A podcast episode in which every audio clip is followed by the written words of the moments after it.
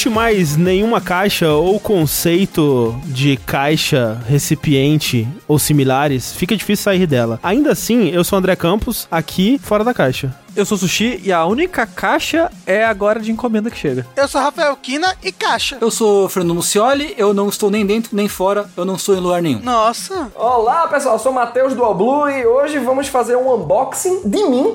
Olha só. Olha aí. O Matheus, ele veio dentro daqueles bolos de casamento, de festa de despedida de solteiro, assim. Não, ele é o Justin Timberlake naquele clipe que eles são bonecos dentro das caixas. Isso, exatamente. Inclusive, você, Matheus, Hum. você tem alguma coisa a ver com aquela banda que toca nas propagandas da TIM? Hã? A Blue Man Group. Porque ele é o Matheus todo azul, entendeu? Ah, nossa senhora! Não, nem me fala em, em pintar de azul. Outro dia eu fui tentar pintar meu cabelo de azul, saiu verde e amarelo. Doideira, velho. Saiu verde, depois ficou amarelo. Depois eu raspei tudo. Agora tá crescendo o cabelo. É, então, eu quero falar sobre isso um pouco, mas é, em breve. Em breve a gente fala sobre isso, porque eu tenho que contar minha jornada com o Matheus aqui. A gente entra nesse assunto mais pro final do podcast, quando estivermos falando sobre One Piece. Mas olha só, esse podcast que vocês estão ouvindo é o Fora da Caixa, que é o nosso podcast aqui no Jogabilidade, onde a gente fala de tudo que não são joguinhos, né? A gente fala do que a gente tem assistido, lido e consumido de modo geral. Embora o Kitsune virtual está aqui puxando minha orelha por falar que estamos consumindo alguma coisa, né? Que entretenimento tem que ser apreciado. Olha só. Não tem que ser consumido como produto. É isso aí. Uou, é arte. Você queria falar igual o Rick, que o Rick falou que não gosta de falar, usar gostoso pra algo que não comida. É. Que Incomoda o! Rick. O Rick é gostoso pra caralho e eu vou falar sim que é gostoso sim. É. Como vocês sabem, mais um conteúdo aqui que é possibilitado graças a pessoas como você aí que está escutando, que contribui nas nossas campanhas. Então, se você puder, se você tiver como nesse período difícil, a gente sabe que não tá fácil pra ninguém, mas qualquer valor já ajuda bastante.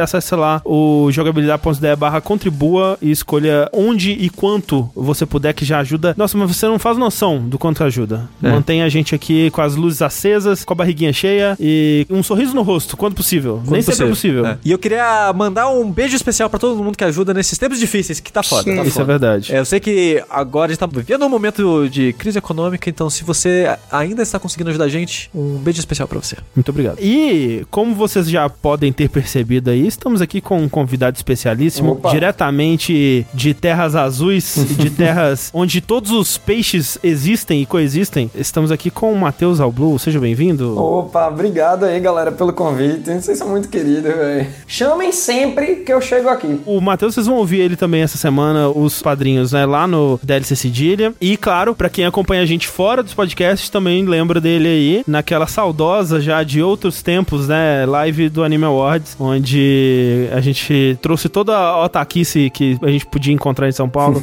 pra uma noite de assistir premiação e cantar karaokê. Foi muito legal. Parece demais, outra né? vida. Quando a gente vivia uma utopia e não sabia. É verdade. Pois é. Matheus, pra quem não te conhece, não sabe o que você faz na internet, fala um pouco pra gente aí, onde que as pessoas podem acompanhar o seu trabalho. Opa! No YouTube, principalmente, o canal do All Blue, né? Eu falo sobre mangá e anime. Até tava reclamando outro dia no Twitter, que é outro lugar onde vocês podem me encontrar, que tô me sentindo muito estigmatizado por mangá e anime. Tô tentando entrar na área de jogos, galera do jogabilidade. Então, se Olha aí. vocês ficarem sabendo aí, eu tô fazendo uns resumos aí de jogo. O próximo é Dark Souls a propósito. Uia, E aí, legal. Tem o Instagram também, tudo Mateus All Blue. Vocês acham lá. Mateus com H, Mateus All Blue. Eu vou queimar a largada aqui, vou fazer coisinhas com o Matheus aí, hein? Eita! Não digo o quê. Opa! Eita. É. Ah, me Olha. chama! Eu sempre quis fazer coisinha com o Fazer Matheus. coisinha.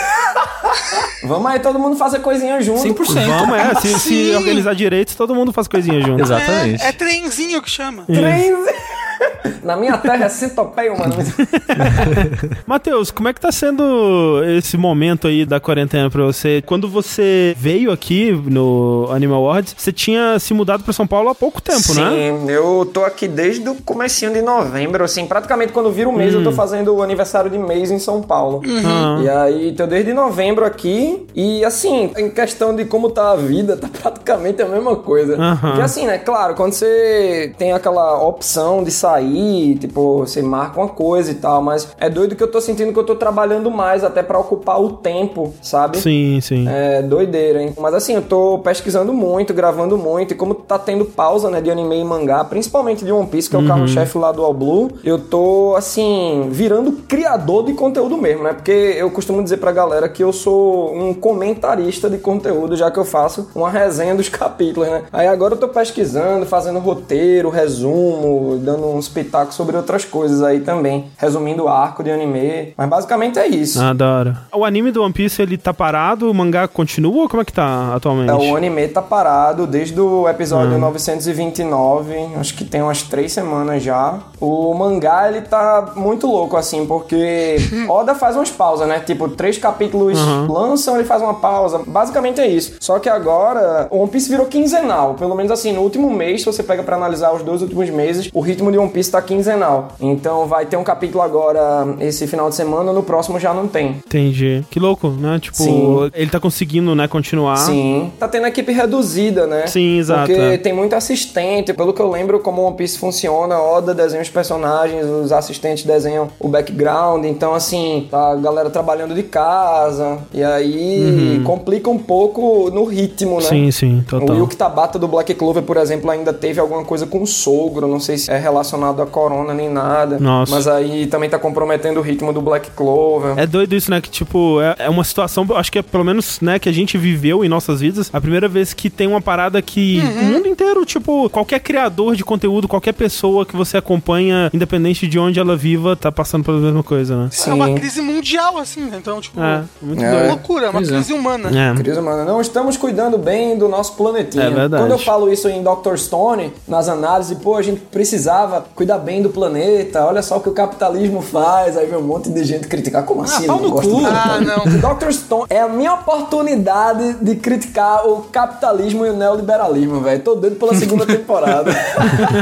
Você pode aproveitar e criticar o Eti naquele anime do caceta, né? Nossa, mas o anime, ele deixa mais sutil a coisa. O mangá é bem pior, velho. Ah, mas isso não é mérito pra ninguém, né? É, pois é. Eles podiam zerar, né? A equipe Não. do anime. Mas o Boichi, Boichi é absurdo, velho. O traço do cara, ele vai até adaptar agora a novel do Ace, né? Que tá bem completinha já. A novel vai ser transformada em mangá. E aí o Boichi vai desenhar. E eu, meu Deus, o cara vai sexualizar Nami, tudo, tudo. Meu Deus do céu. Assim, e não é, também não é como se a Nami já não fosse Nossa. também, né? Mas assim, É. nem sabia que tinha novel do Ace, what the fuck? Tem, tem novel do LoL e a novel do Ace. hein? Basicamente é como começou, né? Os piratas Ace, os piratas LoL, os piratas Hum, Heart, que legal. Cuidado que o Tengu, por exemplo, o Sushi nem conhece esse Ah, personagem. Ace eu conheço. Sim. O Sushi também. Não, É, eu conheço é. o LoL. O LoL eu conheço o LoL porque, tipo, aparentemente é um dos queridinhos da comunidade. Então, tipo, ah, caralho, é cosplay, é, fanart, é não sei o que, RT. Ai, meu caralho. Eu conheço a fuça dele, eu conheço a lata dele, mas eu não sei contexto, não sei história, não sei porra nenhuma. A fama dele é justificada, Ok, eu justo, diria. justo. Sim. Um bom personagem.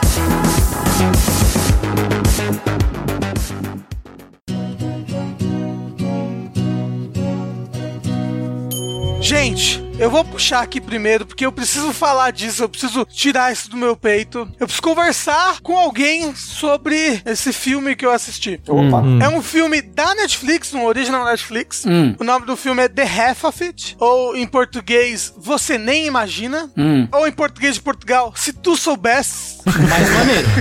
que eu também não faz sentido, porque The Half of It é a metade disso, né? É, É, mas, mas é, é- é da expressão você não Ah. sabe a metade ah, disso, né? Ah, entendi. Porque também ele começa com a menina principal, a Ellie Shu, ela explicando aquele mito grego de que o ser humano ele tinha quatro pernas, quatro braços, duas cabeças, aí separou, que era alma gêmea, sabe? Hum, Não, mas ok. Esse mito grego de que as pessoas têm almas gêmeas, que na verdade eram, eram um ser humano só, Uhum. que os deuses ficaram com inveja e se separaram em dois, blá blá blá. Caramba. É por isso que é a metade disso, entendeu? E ele é um filme sobre. Eu achava quando ia ver, porque, né? Tinha visto a sinopse rapidamente. Ele achava que era um filme sobre romance. Um romance adolescente, bobinho, sapatão. Que, porra, é tudo que eu quero da minha vida, é mais gays, entendeu? Eu quero muito, por favor. E de fato, a premissa dele é isso. A premissa dele é: tem essa estudante que mora numa cidade do interior dos Estados Unidos, chamada Squamish. O nome dela é Ellie Shu, e ela é descendente de chineses. Na verdade, ela é chinesa, porque ela nasceu na China e foi para os Estados Unidos com 6 anos de idade. E ela é muito caidinha por uma menina do colégio. Ela admira muito essa menina à distância, né? Que ela, ela é muito fechada, ela é muito na dela, e ela nunca, né, tem o ímpeto de ir dar em cima dessa menina ou qualquer coisa assim, pois bem. E ela sofre aquele bullyingzinho básico, mas até é um bullyingzinho básico mesmo, bully baunilha, né, do dia a dia. Mas, o que acontece? Ela faz muitos trabalhos escolares das pessoas. Tipo, elas pagam, ela vai lá e escreve a redação de todo mundo. Empreendedorismo. Isso.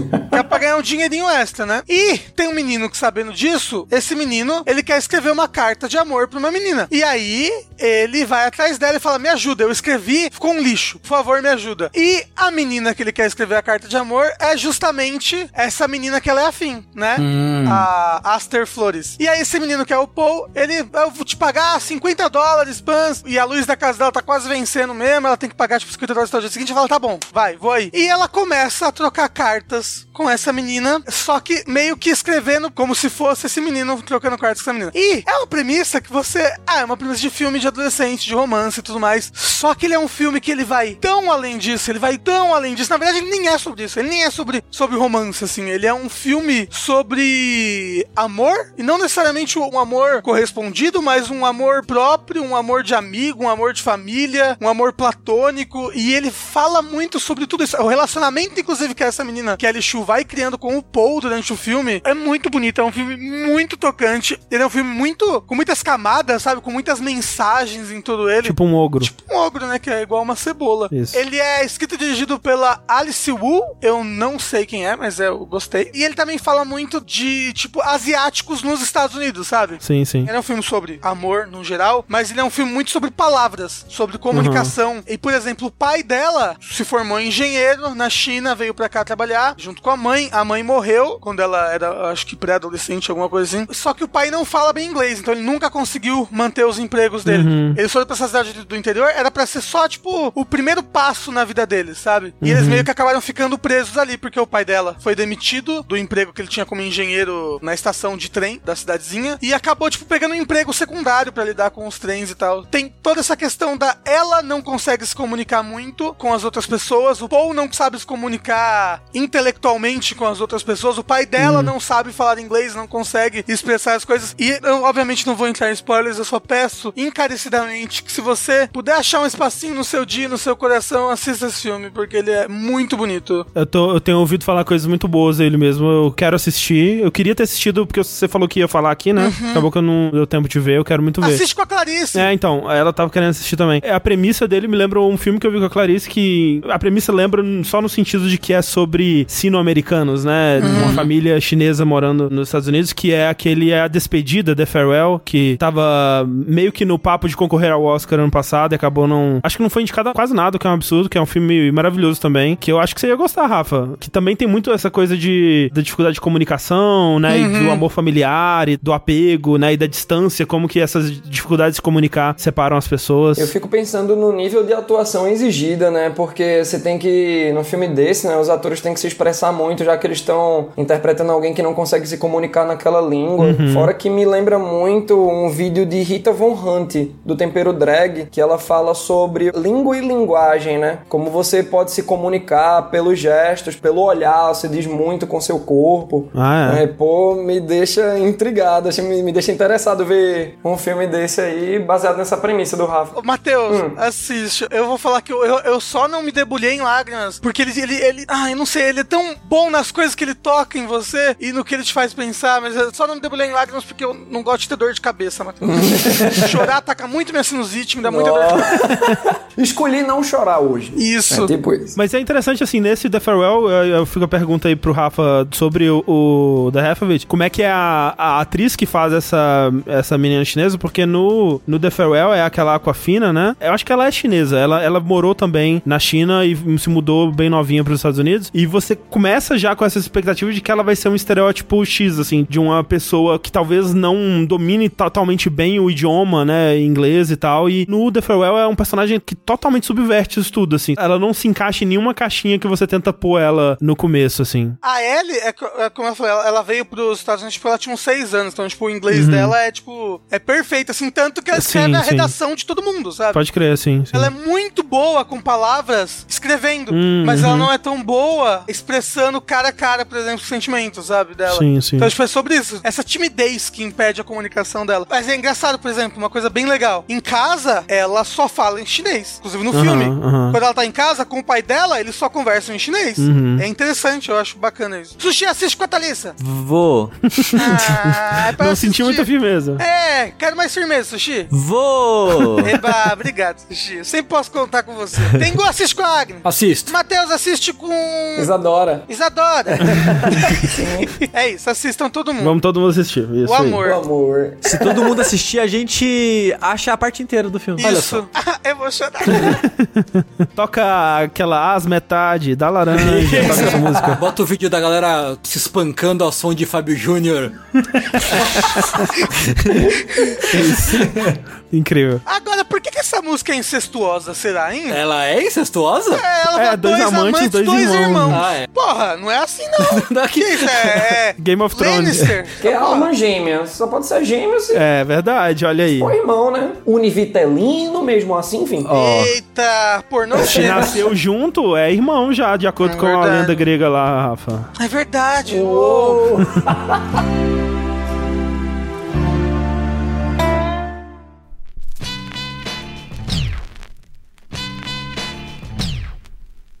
Eu vou falar aqui de um anime de esporte que eu vi, que na verdade não é um anime, mas é de esporte, e que no fundo tem um- uma vibe, uma energia muito anime de esporte, que é o documentário The Last Dance ou O Último Arremesso, que é um documentário que tem na Netflix, que conta principalmente, né, ele expande pra contar outras histórias também, mas principalmente a história do Michael Jordan, né, o jogador do Chicago Bulls, né? Mas fala sobre a fase que ele foi jogador de beisebol, né? Então, cobre tudo. Cobre desde o início da carreira dele até a aposentadoria. Caralho, Tipo, eu toda- falei zoando, mas não tá Mas lá. sim, tá. O Space Jam tá muito mais contextualizado pra mim agora. No Space Jam, né, que foi saiu em 96, a premissa do Space Jam é que começa com o Michael desiludido, entre aspas, né, meio que saiu do basquete, aposentou do basquete, tá lá no beisebol, e aí os Looney Tunes encontram ele e fazem ele jogar uma partida de basquete, onde ele descobre o poder dos desenhos animados e I Believe I Can Fly, e ele salva o mundo com o poder do basquete. E aí ele decide voltar, porque, tipo, na vida real, nunca ficou muito bem explicado por que que ele saiu, por que que ele voltou. Então, tipo, o Space Jam é pra isso. Tipo, eu nunca, nunca tinha pensado em Space Jam. Space Jam é uma, narrativa ficcional que tenta justificar o que aconteceu na vida real. Tipo, tinha até teoria da conspiração de por que que ele aposentou e tal. Então é muito louco. O Space Jam, ele saiu já depois dele ter voltado ao basquete? Sim, tipo, essa coisa ele saiu, acho que no final de 93 e ele já voltou, tipo, no final de 94. Foi só uma temporada fora, É, ele ficou uma temporada fora, exato. E aí o Space Jam é 96, assim. Ah. Então, quando ele tava filmando o Space Jam, ele já tinha voltado. Ele tava no processo, inclusive, de voltar. Tipo, ele tinha acabado de voltar e tava filmando o Space Jam. E era uma época até que ele não tava mandando tão bem. Então eles contam toda a história, tipo, que no set de Space Jam eles construíram uma quadra só pra ele, assim, tipo, com os equipamentos de última geração. E todos os astros da NBA iam lá pra jogar com ele, pra treinar e tal. Nossa, velho. É um documentário que quando eu via a propaganda dele na Netflix assim, eu, caralho, uma parada sobre a história do Michael Jordan. Isso deve ser muito interessante, né? Eu gosto muito de ver essas histórias, tipo, de pessoas que redefiniram, né? Que moldaram as suas áreas, né? No mundo, assim. Eu achei que fosse um filme, né? Eu achei, ah, você é um filme de, tipo, uma hora e meia, duas horas, assim, um documentário. E como tudo, hoje em dia, não tem como não ser uma série de 10 episódios de uma hora cada, né? Então é basicamente isso. É uma série de 10 episódios de uma hora cada. Só que ao contrário, por exemplo, o Tiger King, ou mesmo aquele Making a Murder, que você vê que eles estão, cara, eles estão espremendo isso aqui pra dar o máximo de conteúdo possível. Às vezes não tem conteúdo, mas eles estão espremendo. Eles estão inventando, arrumando uma coisa aqui pra fazer isso render uma série. Esse você entende por que, que eles contaram isso desse jeito, sabe? Tipo, se você me fala assim, ah, a história do Tiger King vai ser contada num filme. E que vai, né? Que a Nicolas Cage, acho que vai ser o Tiger King no filme. Caralho, vai ter isso. Vai, vai Porra. ter. Eu penso, ok, dá pra contar, tranquilo, assim, não tem tanta história assim, né? Se você me falasse que esse documentário teria uma versão dele de duas horas, eu falei, não veja a versão de duas horas. Tipo, vale muito a pena você ver toda a extensão do que eles estão contando aqui, porque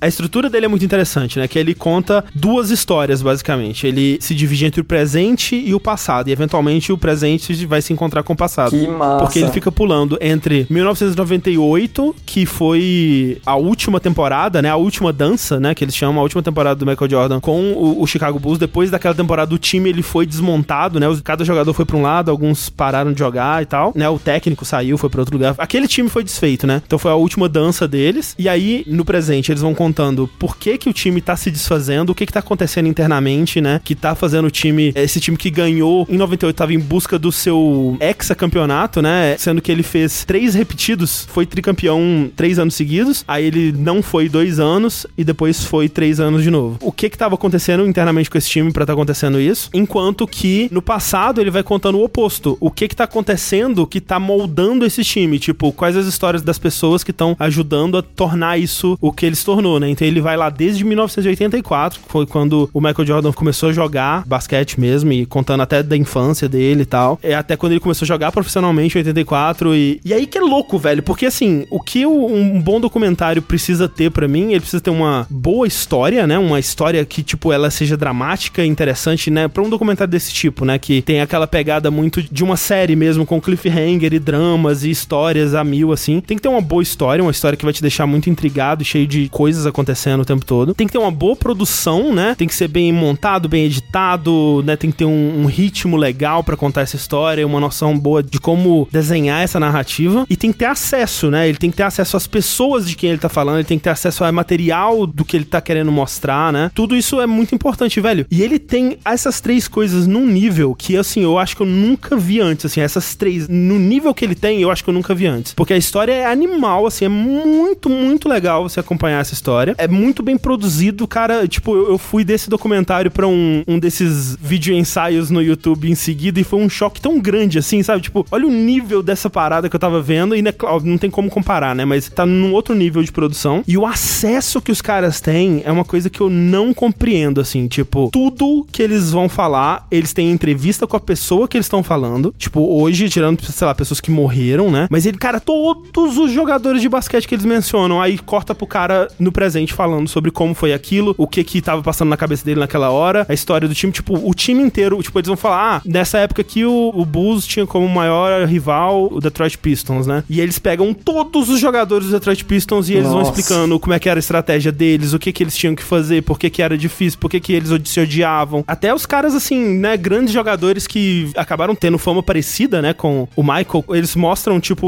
o Kobe Bryant novinho, assim, começando, e aí tem uma entrevista com ele antes dele morrer ali. Inclusive, esse episódio no começo aparece dedicado pra memória dele e tal. E assim, sabe, tipo, vai falar do Larry Bird. Caralho, tem o Larry Bird aqui, velho. O cara nem sabia que o Larry Bird tava vivo, ele tá lá. Vai falar de, tipo, do cara do, do jogo lá, como é que chama? Do jogo do Mega Drive lá, Isso. Charles Barkley. Vai falar do Charles Barkley, tá? O Charles Barkley lá dando a, a história dele. E não só isso, porque eles, quando eles estão contando a história de 98, naquela temporada, eles falam assim: ah, nessa temporada de 97 98, uma equipe de filmagem teve acesso irrestrito ao Bulls durante o ano inteiro. Então, velho, eles têm umas filmagens muito absurdas, assim, do Nossa, dia a dia dos caras, dos jogos, assim. Então, eles mostram uma filmagem de 98, assim, de um lance no jogo de basquete, e aí mostra a filmagem da TV, né, meio granulada e tal, assim, do que aconteceu. E aí eles cortam pro mesmo lance de uma câmera meio que de trás, assim, em altíssima resolução. Você acharia que foi filmada hoje, tipo, em câmera lenta, Tá com... Caralho, velho. como assim, Caralho, velho? que da hora. Mas assim, Mas como?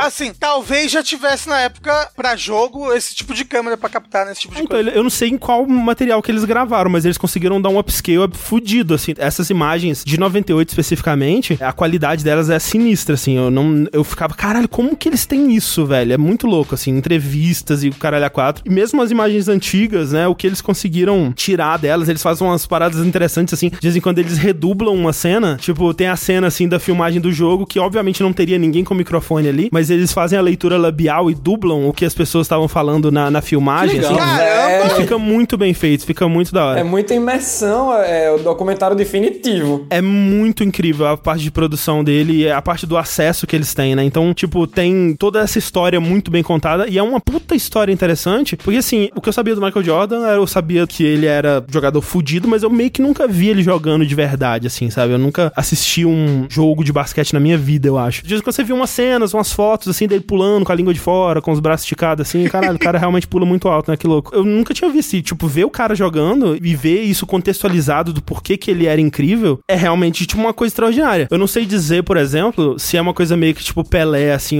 onde na época dele ele era muito bom, mas hoje em dia, você, né, você tem jogadores que se jogassem contra o Pelé daquela época por conta de técnica e de outras coisas que evoluíram no esporte, é, de treinamento e tal, provavelmente ganhariam dele. Mas, assim, ele no contexto dele é uma coisa incrível. Ele realmente parece que voa, né? Quando ele pula, parece que ele para no ar, assim. E tem muitas montagens, assim, de jogadas e de momentos incríveis dele, assim. Acho que eles conseguiram colocar todos os momentos incríveis da vida do cara nesse documentário, então é muito da hora. Outra coisa que eu sabia é que ele era um cara meio babaca, né? E você vê a relação dele com o pessoal do time, ele sendo babaca e por que que ele é babaca e como que funciona a cabeça dele, sabe? Eu tenho muitos momentos ali que total é um anime de esporte, assim, velho. É muito louco, assim. É tirado diretamente das páginas de Slandunk, né? Na verdade, ao contrário, obviamente. Mas, tipo, se alguém provoca ele de alguma forma, se alguém faz qualquer coisa que coloque a soberania dele em jogo, velho, mas ele vira o bicho, cara. É impressionante. Ele faz isso várias vezes ao longo da história. De tipo, ele não jogou muito bem no jogo, aí alguém chega pra ele e fala: Nossa, bom jogo hoje, né? Tipo, GG, sabe?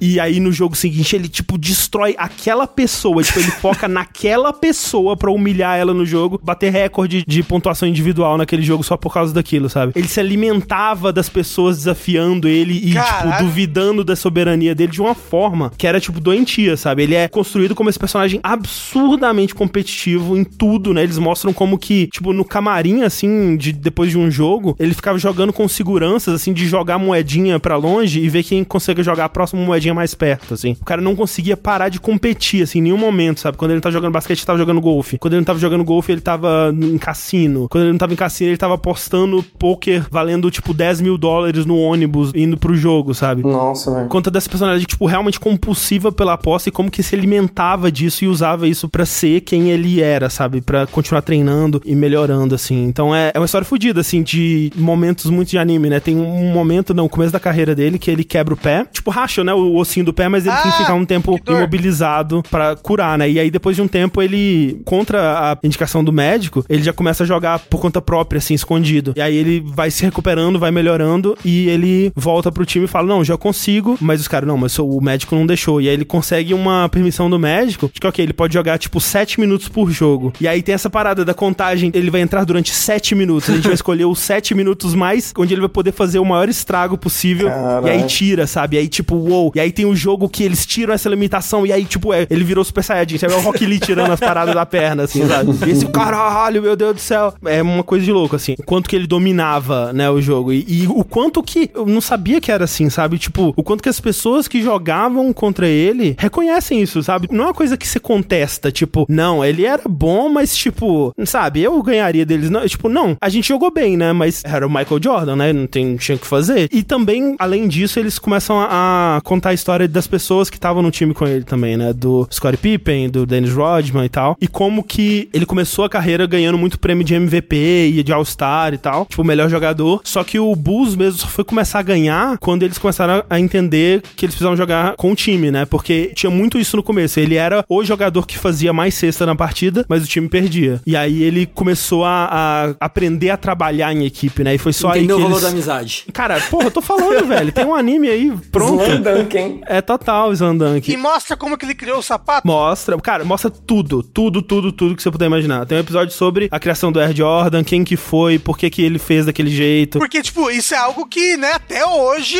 o sapato, Jordan. Sim, não. E aí eles entrevistam, tipo, Justin Timberlake, o Spike Lee falando do impacto cultural do sapato, Cara, sabe? Tipo, é, cara, Cara, quantos é episódios são mesmo? fudido, velho. São 10 episódios. E onde que a gente assiste? Netflix, Netflix. Como que é o nome? É The Last Dance ou O Último Arremesso. Tá. É produção da Netflix mesmo? Talvez a Netflix tenha dedo, mas é tipo uma produção, tipo, da ESPN, da NBA mesmo. Ah. Por isso que eles tiveram tanto acesso, assim. E é louco, porque eles também mostram uma coisa que eu me lembrava na época, que era o Dream Team na Olimpíada, né? Que eu acho que foi a primeira vez que eu ouvi falar do Michael Jordan e da NBA e tal, porque eu não lembro se foi em 92 ou 96, mas foi numa dessas duas Olimpíadas, não sei se foi a Barcelona ou Atlanta, mas eu lembro que tava pra jogar, né? O Dream Team ia jogar contra o Brasil, né? E tipo, porra, Brasil, né? Tinha o Oscar, né? E aí eu lembro eu falando assim: ah, legal, né? Vamos torcer, né? Pro, pro Brasil.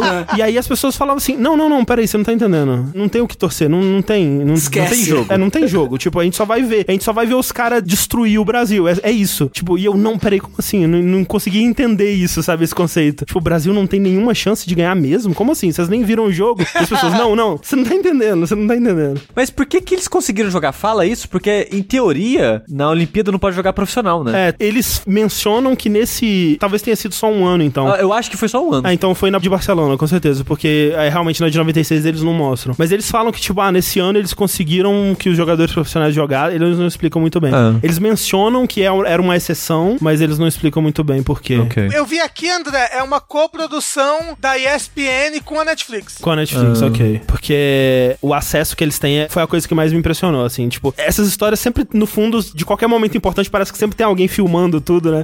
Eu acho que se você tá participando de um momento histórico e não tem alguém filmando, ele não vai ser tão histórico assim, eu acho. Porque sempre tem alguém filmando os momentos históricos pra fazer um documentário depois. É os Estados Unidos. É. Lá todo mundo filma as coisas. Vocês gostavam de basquete? Vocês acompanharam essa época do Bulls quando vocês eram mais novos? Como é que é? Nossa, Eu não. nunca nem joguei basquete na minha vida. Eu lembro do Dream Team, dessa Olimpíada e tal, que eu lembro que depois o Palmeiras tinha um time muito bom, que foi campeão por dois anos seguidos. E aí falaram que ele era o Green Team, porque era por causa do Dream Team e tal. Mas eu lembro, assim, muito pouco, assim. No, no máximo a galera gostava de usar, tipo, boné de time de basquete, saca? Você- eu lembro muito de como que era normal, né? Você É, tem um é. boné do Bulls. Eu gostava daquele que tinha uma abelhinha, O que era o Hornets. Hornets, alguma coisa. Sim. É. A única coisa que eu lembro mesmo era o sapato. Que, tipo, Sim, era sim. um desejo, assim, de, de uns moleques da escola ter esse sapato aí. É, o lance de ter o tênis de basquete virou uma coisa, né? É. Não, então, eles falam É, que, não, que é sim. isso. Não, de ter um Jordan, especificamente, sabe? Mas que, tipo, foi a partir desse tênis que ter um tênis esportivo É. virou utilizável como vestimenta do dia a dia. Né? Foi com o Air Jordan. Assim, pros Estados Unidos, né? Porque aqui pra gente, Sim, sim, né? que chute, várias dessas chuteiras que o pessoal usava no dia a dia. É que a gente importou o sonho do basquete dos Estados Unidos, né? Como várias outras coisas. Basquete pra mim é o Space Jam e Slam Dunk. Sim, eu também. Eu acho até um, um glamour, sabe? Eu acho estiloso quando eu vejo alguém falando bem de basquete, velho. Eu tô achando vocês incríveis, velho. Porque eu fico, meu irmão, que eu queria tanto entender. E acho que eu vou aproveitar a oportunidade e ver esse documentário pra finalmente me sentir no grupo, meu irmão. Mas é isso, porque eu também ainda sou muito, tipo, ah, eu gosto de Slam Dunk e Space Jam. inclusive, como eu disse, o filme contextualizou muito Space Jam, ele melhora Space Jam, na minha opinião. E, inclusive, o Slam Dunk tem muita coisa, né, tirada dessa época, né? O, o Inoue, né, que é o autor, ele já falou que o, o Sakuragi é baseado no Dennis Rodman, né, que é um dos caras que é um dos protagonistas do filme, né? Ele conta a história desse cara, que era um cara, assim, complicado, né, de lidar, pra dizer o mínimo. É. Nossa. É engraçado que talvez eu sou a pessoa que mais teve relação com basquete aqui, porque eu joguei basquete, casualmente, obviamente, por uns dois, três anos, eu acho, da minha vida. Todo final de semana eu fazia a pelada do basquete com os meus Eita, amigos. você jogava basquete pelado? Exatamente. Eu joguei um bocado de basquete e nessa época, como eu era do metal ainda, usava muito coturno. Quando eu fui deixar de usar coturno, eu comecei a usar tênis de basquete. porque ele era cano alto, levemente mais alto, e então eu comecei a usar por um bom tempo, por uns anos. Nesse período eu também usava muito tênis de basquete, como casualmente pra sair, assim. Só que eu nunca fui muito da época do Jordan, assim, de assistir, porque quando eu comecei a jogar já era 2000 e tanto. E eu acho, tenho impressão de que não era tão fácil assistir os jogos aqui no Brasil. É. Não duvido. Eu tenho essa impressão. Às vezes passava um VT no Esporte Espetacular no domingo, tá Sim, ligado? Uma coisa sim. assim. Eu tenho a impressão de que não era tão fácil de assistir os jogos na época. Então eu assisti mais a época do Kobe Bryant, do LeBron James e mais outros famosos da época que eu não vou lembrar agora, porque meio que depois que eu parei de jogar, eu meio que parei de assistir, parei de me interessar no geral, assim. Eu até tentei ver ano passado, me empolguei assim, pô, LeBron e pá, só que quando eu vi a surra que o time dele tomava do Golden State, eu, ah, véi, ah, dane-se isso aí. Aí depois eu fui ver na Wiki os vencedores, os campeões da NBA, e tipo, é triste que depois que o Jordan saiu, o time foi desfeito, eles não ganharam mais nenhuma, né? Louco ver, tipo, esse Golden State Warriors é um time que deve ser recente, né? Porque ele nem existia na época desse documentário, assim, então nem sei qual, qual é dele. Você perguntou o negócio de basquete, se a gente já viu o negócio de basquete, lance. Eu tinha um amigo que jogava muito basquete, ele jogava muito bem na faculdade. E aí eu ia ver ele no parque jogar assim no Ibirapuera. E ia no final de semana eu ficava vendo ele, porque. Já viu os homens jogando basquete? Eu vi bastante. Deixa eu te falar um negócio, André. Eles ficam empolgados, André. Eles ficam empolgados. Caramba, que calor que é esse Ibirapuera. Nossa, amo basquete. Melhor esporte. Mas era engraçado, assim, tipo, ver as minhas referências de basquete aparecendo no documentário. Tipo, ah, muitas delas são de jogos, né? Então tem aquele Bill Lambier, né? Que ele tem um jogo de, acho que do Super Nintendo ou Mega Drive, que é um jogo de robot basketball, que é, é o Bill Lambier no futuro com os robôs, assim, jogando basquete. E eu, tipo, eu conheci esse nome por causa desse jogo. E aí ele aparece e o cara é um pau no cu, no filho da puta, assim. Ele, tipo, pelo menos no filme, né? Ele é representado como um puta de um pau no cu. E ele joga usando uma máscara de plástico, que é a máscara que o Dwight usa naquele episódio do The Office, do basquete. Não, mas E eu, pera. tipo, caralho, saquei a referência. Mas vários jogadores usam essa máscara. É. uma parada de proteção do rosto por causa de respiração. É uma, eu não lembro o motivo, mas tem um motivo. Igual que ele tem gente que usa meio que uma. Sim. Como se fosse uma meia calça no braço, também tem um motivo médico por trás Ah, ok. disso, de circulação que Mas seja. pera, usa no basquete uma meia calça no braço? Não é meu meia calça, como se fosse, é tipo um pano preto que envelopa o seu assim, é. braço. É. tipo, no caso do Bill Lambier, eu achei que fosse por causa do, do jeito que ele jogava, que ele era um pau no cu, filho da puta, que dava porrada nas É, pessoas. na época que eu assistia nos começos dos anos 2000, tinha um cara que usava também. Ah. E ele era o cara que usava máscara pra mim, até esqueci o nome é dele isso já. mesmo. No documentário ele é o cara que usava máscara. Mas É é, Buffalo Bills? Não. Bill Lambier. Bill Lambier. Ah, eu pensei que era Bill Lambill.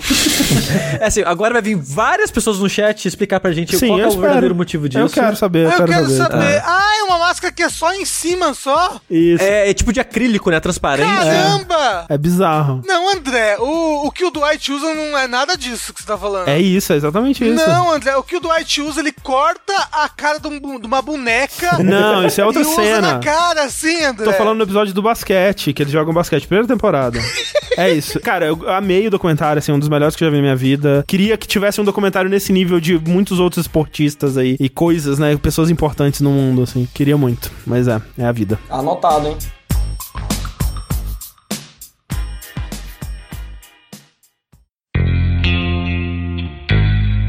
Minha gente, vocês são muito cultos, velho. Eu tô vendo Pesadelo na Cozinha, primeira temporada, que foi agora no YouTube, tá ligado? Você falou que tava lendo um outro mangá da Jump lá? Ah, muito bem lembrado, meu tenguzinho. Olha, então, basicamente, eu tô revisitando umas coisas do passado, porque Isadora nunca viu, então eu tô revendo a versão estendida de Senhor dos Anéis. A gente tá vendo junto American Horror Story, que eu tô curtindo pra caramba.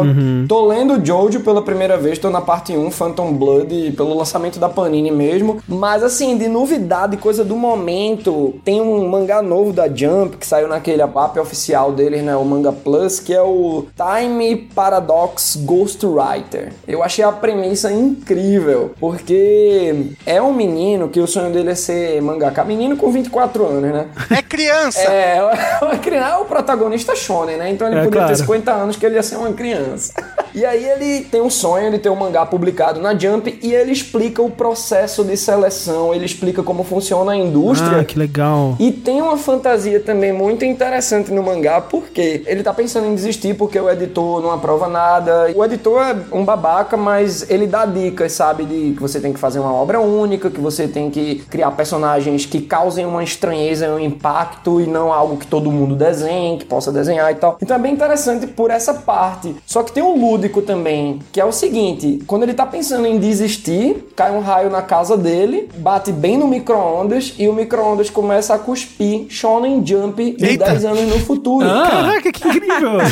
Imagina se o micro-ondas começa a cuspir uns bebês. Caralho, ia ser uma vingança Nossa terrível. senhora. E aí, quando ele pega essa Shonen Jump, ele não, velho, isso deve ser um sonho. Então, é o meu processo do meu inconsciente sobrepondo o meu consciente e me ajudando a fazer um mangá. Aí ele vê que tem um, um mangá do Cavaleiro Branco, é White Knight, na Shonen Jump de 2030. Tem até o One Piece ainda passando na Shonen Jump. Caralho. Coitado do Oda, cara. Eu incluí essa piada no roteiro que eu fiz pra apresentar esse mangá lá no Albu.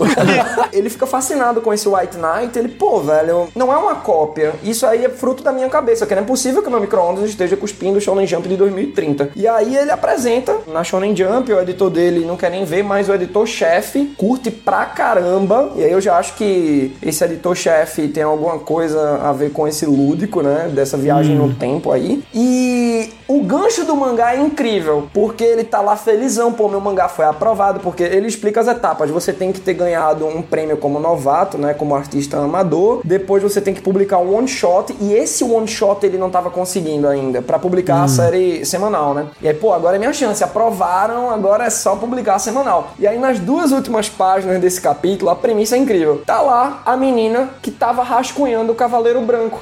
Tipo, como assim? Minha obra que eu tô criando agora foi lançada. Quem é esse cara que lançou minha obra? Ah. E aí você fica, que legal, velho. Caraca. Porque, tipo, tinha autora mesmo do White Knight em 2020, né? O ano que a gente tá, ela tava trabalhando nessa obra, que só seria lançada na Jump de 2030. Só que esse menino pegou a ideia, então ela tá intrigada com esse cara e pistola da vida, querendo saber quem ele é. Caraca. E aí, tipo, eu adorei esse primeiro capítulo. Agora, no próximo domingo, no aplicativo Manga Plus, vai chegar o segundo capítulo. Tô doido pra ler esse negócio, velho. Nossa, então tá tipo, acabou de ser lançado mesmo, Acabou, né? só tem um capítulo, que é esse aí. Caraca. Caramba, que E aí, interessante. assim, não é? E Sim. aí, assim, beleza que esse gancho é um spoilerzinho, né? Só que, pra mim, é a premissa, o primeiro capítulo, quando você vai com essa premissa toda, sabe, além do micro-ondas, falar dessa menina, que deixa a história, assim, pega de jeito. Sim, sim. E aí, eu, Total. velho, tô louco pra ler o capítulo 2, tá ligado? E assim, é bom porque foge, e é bem ousado ser da Jump, né? Porque não é um shonen de porrada, né? Tipo, My Hero Academia, Black Clover, One Piece, tipo, é, é uma história de um mangaka, tem muita vibe do Bakuman, É, então, eu ia perguntar isso. Se ele é meio essa vibe do Bakuman, né? Só que o Bakuman, ele não tem o aspecto fantástico, né? Pois é. E aí eu achei bem interessante por conta disso. Eu não sei se ele vai continuar explicando o processo, se foi algo específico do capítulo 1, mas me intrigou muito, velho. Porque ele diz que o micro-ondas dele continuou cuspindo o Shonen Jump de 10 anos no futuro. Então, tipo, ele pegou a edição 1 do White Knight, aí ele pegou a edição 2, o 3, ou seja, ele tá tendo um mangá pronto pra ele. Agora, quando é que ele vai perceber que não é da cabeça dele, que ele tá copiando? E Sei, aí sei. vai ficar interessante. Esse encontro com essa menina, que é a autora original. Me interessa saber, né, se ele vai realmente continuar nessa parte. O quão bem ele vai dosar essas duas coisas, né? Essas várias coisas, na verdade, que ele tem vários aspectos aí, né? Tem o lance da intriga com a autora original, ele tem o lance do processo criativo,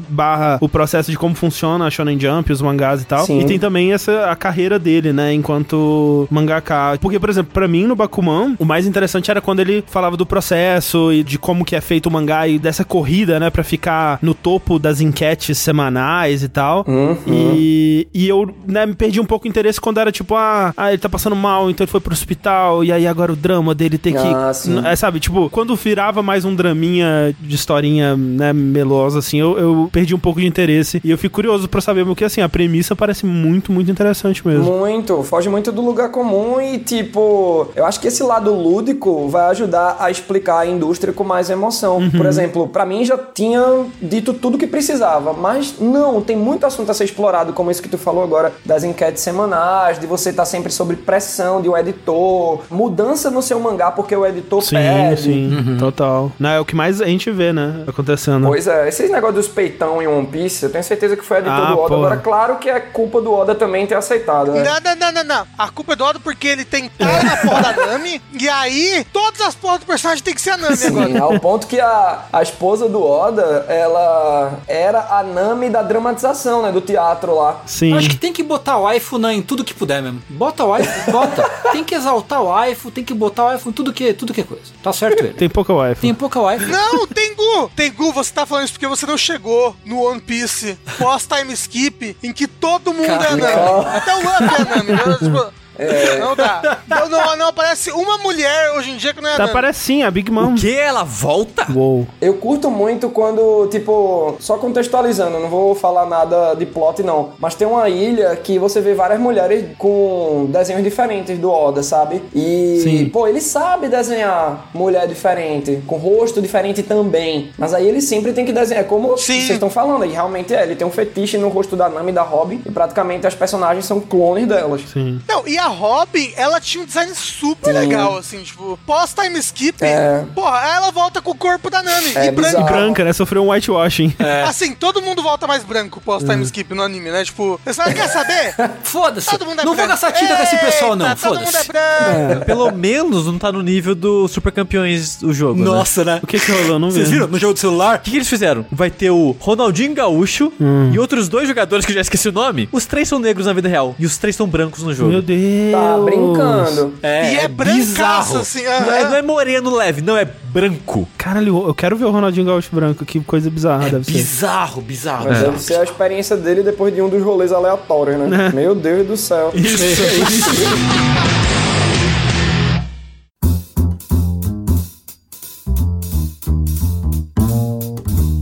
E agora, pro meu bloco, eu vou fazer o que eu prometi no Twitter. Eu acho que eu até falei no último episódio que ia fazer, que era falar um pouco mais de board game, só que agora seguindo algumas guias e perguntas e coisas dos ouvintes. Olha. E pra isso, eu trouxe uma ajuda, que é da Thalissa. Olá. Fala, Thalissa!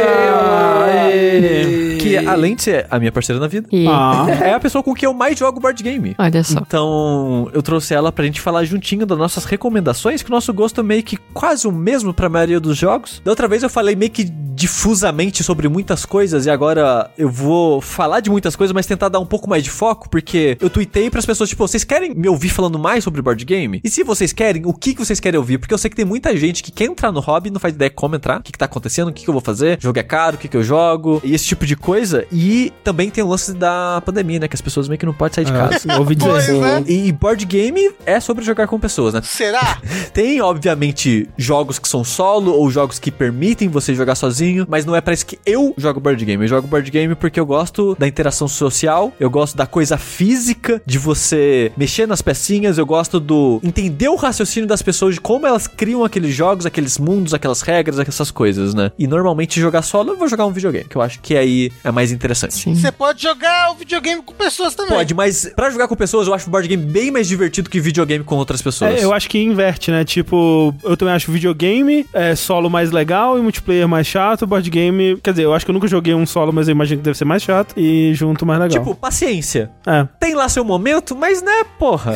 Hoje em dia, a gente tem centenas de jogos à nossa disposição. A gente que trabalha com isso, a gente recebe mais do que a gente consegue jogar. Resta um. Eu, eu não vou jogar uma coisa solo, sabe? Sim. Mas ó, você tá falando paciência, mas é e sudoku. Gosto muito de Sudoku. Mas aí meio que eu encaro como outra coisa. E eu uso muito como passatempo, sabe, no banheiro, sabe? Tipo Picross. Picross, então. Então, eu ainda é jogo um- muito Picross, mas eu vou jogar no banheiro, entendeu? Tipo, é meio como algo pra preencher um tempo de outra coisa. O tempo que eu posso estar jogando outra coisa, eu meio que vou jogar outra coisa. Apesar de eu gostar muito de jogos de puzzle, especificamente. Mas a- a- às vezes tem uns jogos de puzzle de tabuleiro solo legais, assim. Tem, e até. Já fica aqui uma recomendação minha. Se você tá interessado em board game, ou conhece um pouquinho e quer conhecer mais, ou quer conhecer criadora de conteúdo que fala de board game. Eu quero conhecer, eu quero conhecer. Eu peço desculpas porque eu não conheço muitas pessoas do Brasil que faz conteúdo de board game. Eu sei que é uma falha minha, eu peço perdão. Fora o Zabuzeta, que fazia o podcast, né, do Jogatina BG, que eu acho que ele não tá fazendo mais, mas você consegue ver os episódios antigos. Ele ainda escreve notícias na Ludopedia, que é meio que um fórum de board game brasileiro, que é ótimo pra conhecer jogos, pra saber de notícias de board game no Brasil no geral. Inclusive, Pra o Zabuzeta que está editando esse podcast agora, um beijo. Um beijo, Zabuzeta. Beijo,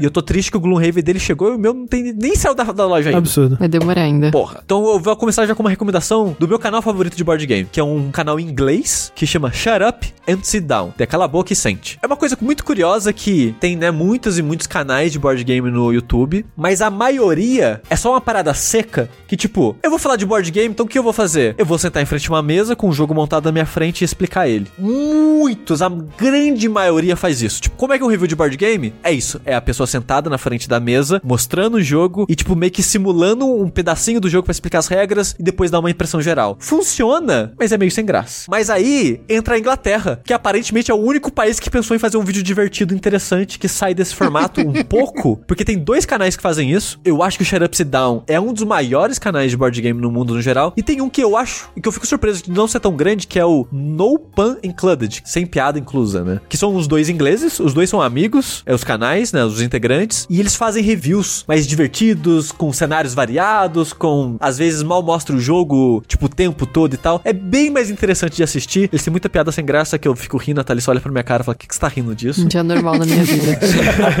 Porque eles fazem muita piada sem graça, mas eu gosto muito. Então, se você quer ver review de board game, eu recomendo muito esses dois canais específicos. Até o Sheriff Sedal fez um documentário sobre a produção do Twilight Imperial 4, que eu não vou entrar nisso agora, porque seria demais explicar até o que é Twilight Imperial pras pessoas. Cara. Mas indo pro que as pessoas pediram, os dois pedidos que mais ressoaram, né, que as pessoas mais fizeram foi dois jogadores, que às vezes, né, tá morando ali com a sua esposa ou namorada ou o que seja. E jogo pra criança, porque às vezes é pai e quer jogar com o filho. Ou mãe. É, ou mãe, né? Com a família no geral. Eu acho que esse foi o que as pessoas mais pediram, dada a situação que a gente se encontra atualmente, né? Que é difícil juntar grupos maiores, né? Como eu jogo muito com a Thalissa, a gente joga muito jogo com foco de dois ou jogos maiores, mas jogando mais de dois. Então a gente separou os nossos favoritos aqui, de dois jogadores. Eu já citei alguns deles no programa anterior como um dos meus favoritos, que um deles é o Seven Wonders Duel. Que eu amo, é o meu favorito, inclusive. É. Acho que é o board game que eu mais gosto de jogar. É bem legal mesmo. Ele é uma adaptação, né, do Seven Wonders, que é um jogo já de acho que uns 10 anos atrás, 9 anos atrás, de jogar até 7 pessoas. Só que aí ele tinha meio que uma adaptação nas regras pra jogar de dois, mas todo mundo falava que era uma merda. Aqui que eles fizeram? Ok, vamos fazer um jogo novo com foco de jogar em dois, mas meio que seguindo essa ideia de você criar o seu império. Porque qual que é a ideia do Seven Wonders? É meio que um Civilization de carta? É essa parada de você vai criar seu império e ter eras diferentes e que eras diferentes têm focos de produções de coisas diferentes, né? Só que de sete pessoas, a ideia era do draft, que foi Seven Wonders que popularizou essa ideia. Qual que é a ideia do draft? Faz de conta que tá jogando todo mundo aqui presente na gravação. Todo mundo vai comprar X cartas, você vai escolher uma e passar o resto pro seu oponente. Todo mundo vai fazendo isso ao mesmo tempo. Tô fazendo meio que uma ciranda de cartas que cada um vai escolhendo uma e assim a gente vai criando o nosso império. Um jogo party game que faz isso é o Sushigo. Chegou.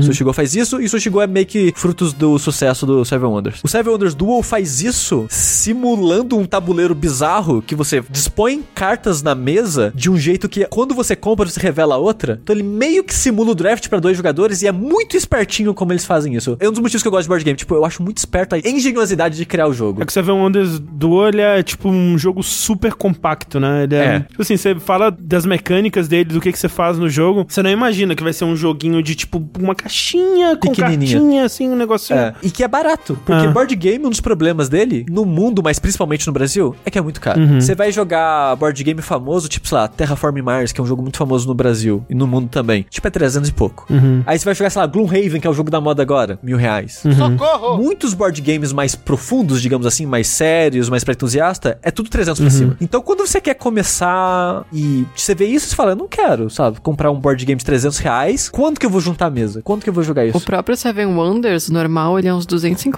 É uns 250. Não é tão barato, não. Então tem esses vários problemas, né, que um board game pode ter pra um- uma pessoa que não tem um grupo frequente, né, de jogar toda semana ou cada duas semanas, coisa do tipo. O bom do Duel é que ele é de dois jogadores e é 150 reais preço normal, mas você acha bem mais barato que isso pela internet afora. Eu, particularmente, não gosto muito de sorte em jogo, prefiro o jogo que é mais estratégico. Eu não ligo de ter dado, porque hoje em dia a maioria dos jogos que tem dado tem alguma coisa pra você interferir com o dado, ou o dado não é tão importante assim pro jogo. Tipo, o jogo da vida. Tem a roleta, que é basicamente um dado, e é só isso que tem no jogo. É louco, né? Pensar o tipo de jogo que a gente jogava, tipo, era. Cara, o jogo da vida é um jogo muito bosta. É bem gosto. Assim, que nem o quê? A vida, Que né? nem a vida. Eu tava comentando com o Sushi que eu sinto muita falta de roleta em jogo, porque eu adorava ficar girando a roleta do jogo da Não, vida, de eu achava fato. muito gostoso. O e jogo não da existe vida, mais. ele é, ele é um jogo vendido 100% na base de uma roleta colorida que é gostoso de girar. Tipo, era isso. Quando você girava forte demais, ela saia voando, era É. maravilhoso.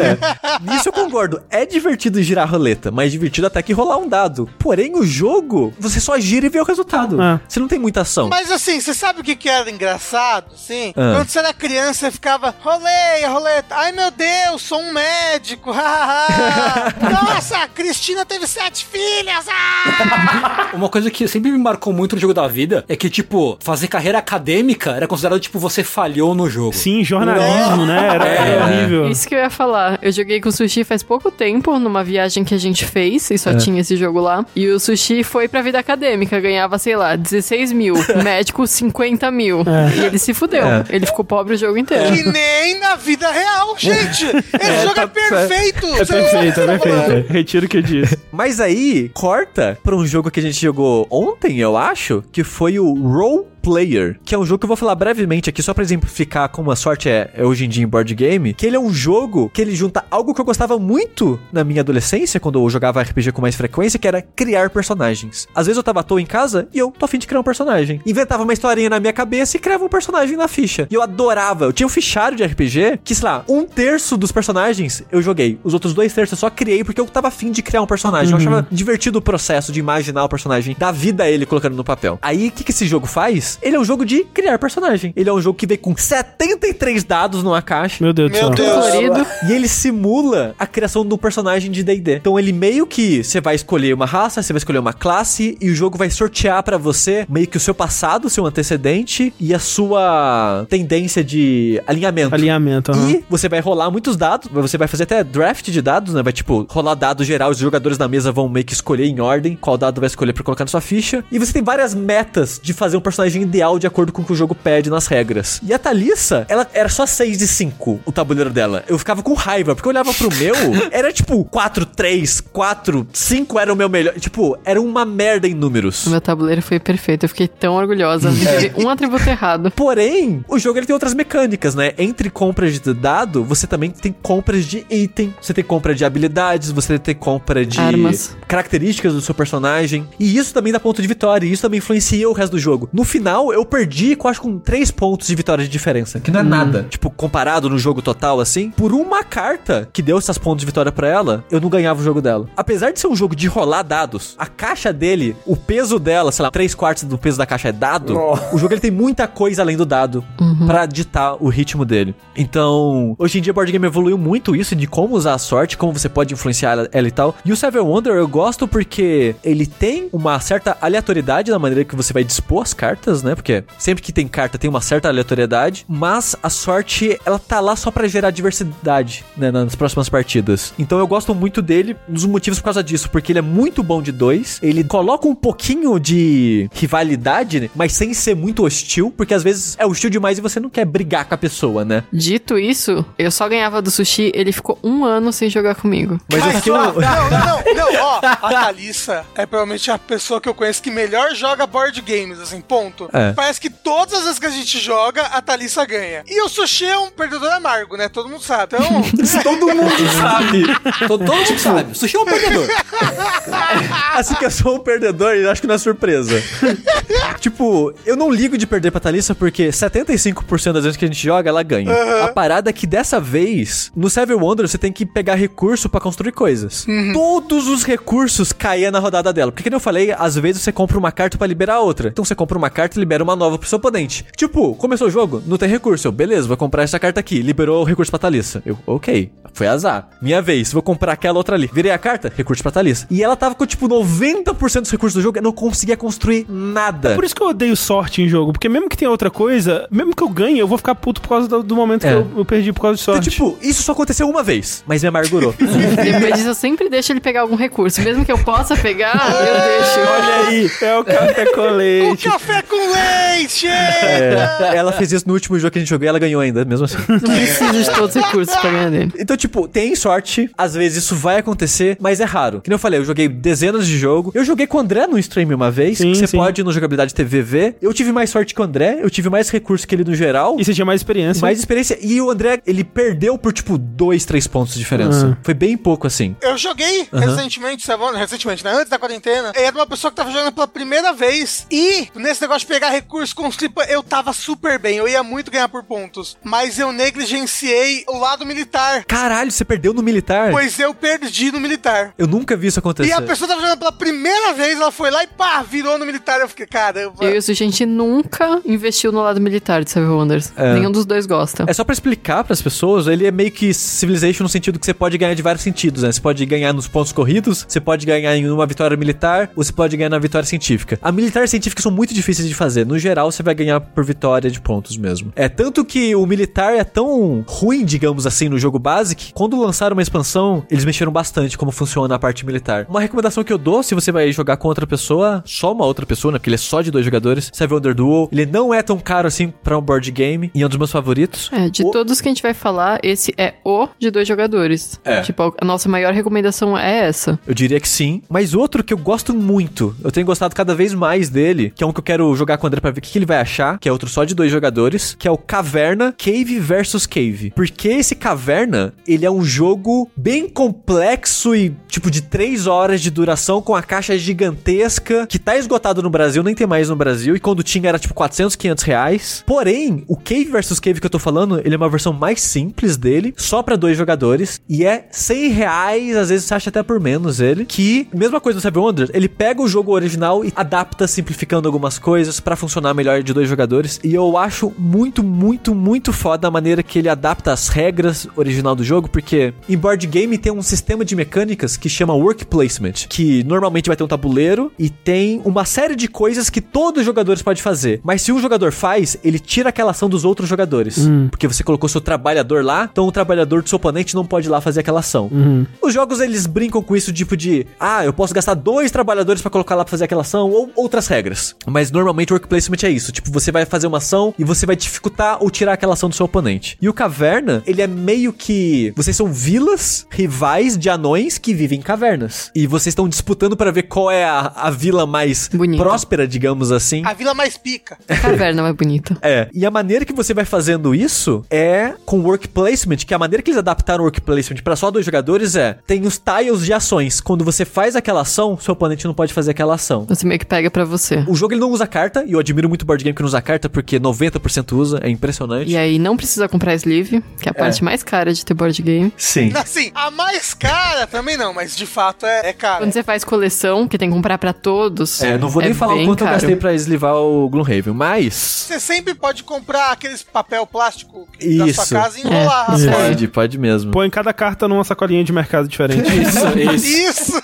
Sacolinha do sonda, né? Isso. O Caverna, o Cave vs Cave, eu acho ele muito bom pra introduzir pessoas, porque ele é simples, ele é rápido quando você já sabe mais ou menos como jogar, que a primeira vez sempre vai durar mais, né, em todos os board games. Mas quando você tá rejogando ele, é tipo 30, 40 minutos no máximo. E você tem a sensação que ele é rápido demais. Você quer que ele seja mais longo, porque a hora que você consegue fazer a sua caverna prosperar, que você tá com bastante recurso, ele acaba. Porque ele tem essa parada. O Seven Wonders tem um pouco disso, mas eu acho que o Caverna tem mais de um outro sistema de mecânicas de board game, que é o Engine Building. Que você tá construindo uma máquina, um motor. Você vai construir algo que. Vai combar com outro. É, tipo uma fábrica. Você vai fazer algo que ajuda a outra coisa a fazer, que ajuda a outra coisa a fazer, e no final você tem um poder forte, porque você vai combando as suas cartas, suas habilidades. É o tal do euro que você falou? É, o, esse Cave vs Cave é um euro, que é um jogo mais tático, que tem essa filosofia de sistema, digamos assim. Euro é muito mais que isso, mas não vou entrar nisso aqui. Então, o Caverna, o, o Cave vs Cave, ele é bom pra introduzir isso pras pessoas que estão começando a jogar, estão interessando no hobby, porque ele vai introduzir a pessoa pra ideia do work placement e vai introduzir a pessoa pra essa ideia de eu vou fazer uma vila que ela funciona como uma máquina Um recurso gera outro, um- é, exato. Tipo, eu outro. tenho essa parada na minha caverna que gera um recurso. E eu tenho uma outra sala que pega aquele recurso e vira em outro. Pega esse segundo recurso e transforma em ponto de vitória. Então, essa lógica, quando você tá fazendo ela, é muito gostosa. Porque você tá planejando seus turnos. Tá, eu vou fazer aquela ação, e eu vou construir aquela coisa, e depois eu vou ativar aquela sala, e vou fazer aquilo. É muito gostoso, é muito satisfatório você colocar esse seu plano em prática. Mas como a Thalys falou, o problema dele é que ele é muito rápido. Quando você sente que você construiu uma caverna foda, o jogo acaba. Então você meio que não sente o fruto de todo o seu trabalho. Ele tem uma expansão que não lançou no Brasil, mas eu imagino que vai lançar eventualmente. Ele aumenta o tamanho do jogo. Ele coloca meio que uma era a mais. Tipo, você tá meio que numa era só dos, dos fazendeiros. Aí a segunda era, você começa a ter metal, você começa a criar animais, você começa a produzir armas. Eu achei curioso que acho que é o primeiro board game que a gente tem que a expansão é literalmente uma extensão do tabuleiro. Tipo, você termina o jogo base, pega ali, põe do lado e começa a expansão. É, porque você joga o jogo normalmente, a expansão, ela alonga o jogo. Então você só começa a usar os elementos da expansão quando você acaba o jogo base. Caramba, que curioso. Realmente é um DLC, né? DLC é outro. Aí a partida basicamente dobra de tamanho e é muito louco porque aí acontece o, contrário, você tem tanta opção pra fazer que você fica, pera, o que eu vou fazer agora? É muita coisa, eu não consigo. É tipo, agora minha caverna tá grande demais e eu tenho todas essas coisas novas da expansão pra fazer. A gente só jogou uma vez nessa expansão, mas eu gostei bastante. Eu, gostei. acho que o jogo fica melhor com ela. Mas então a segunda recomendação pra dois jogadores é o Caverna. Cave versus Cave. Cave vs Cave. Tem uma recomendação que a gente gosta muito, mas não tem no Brasil.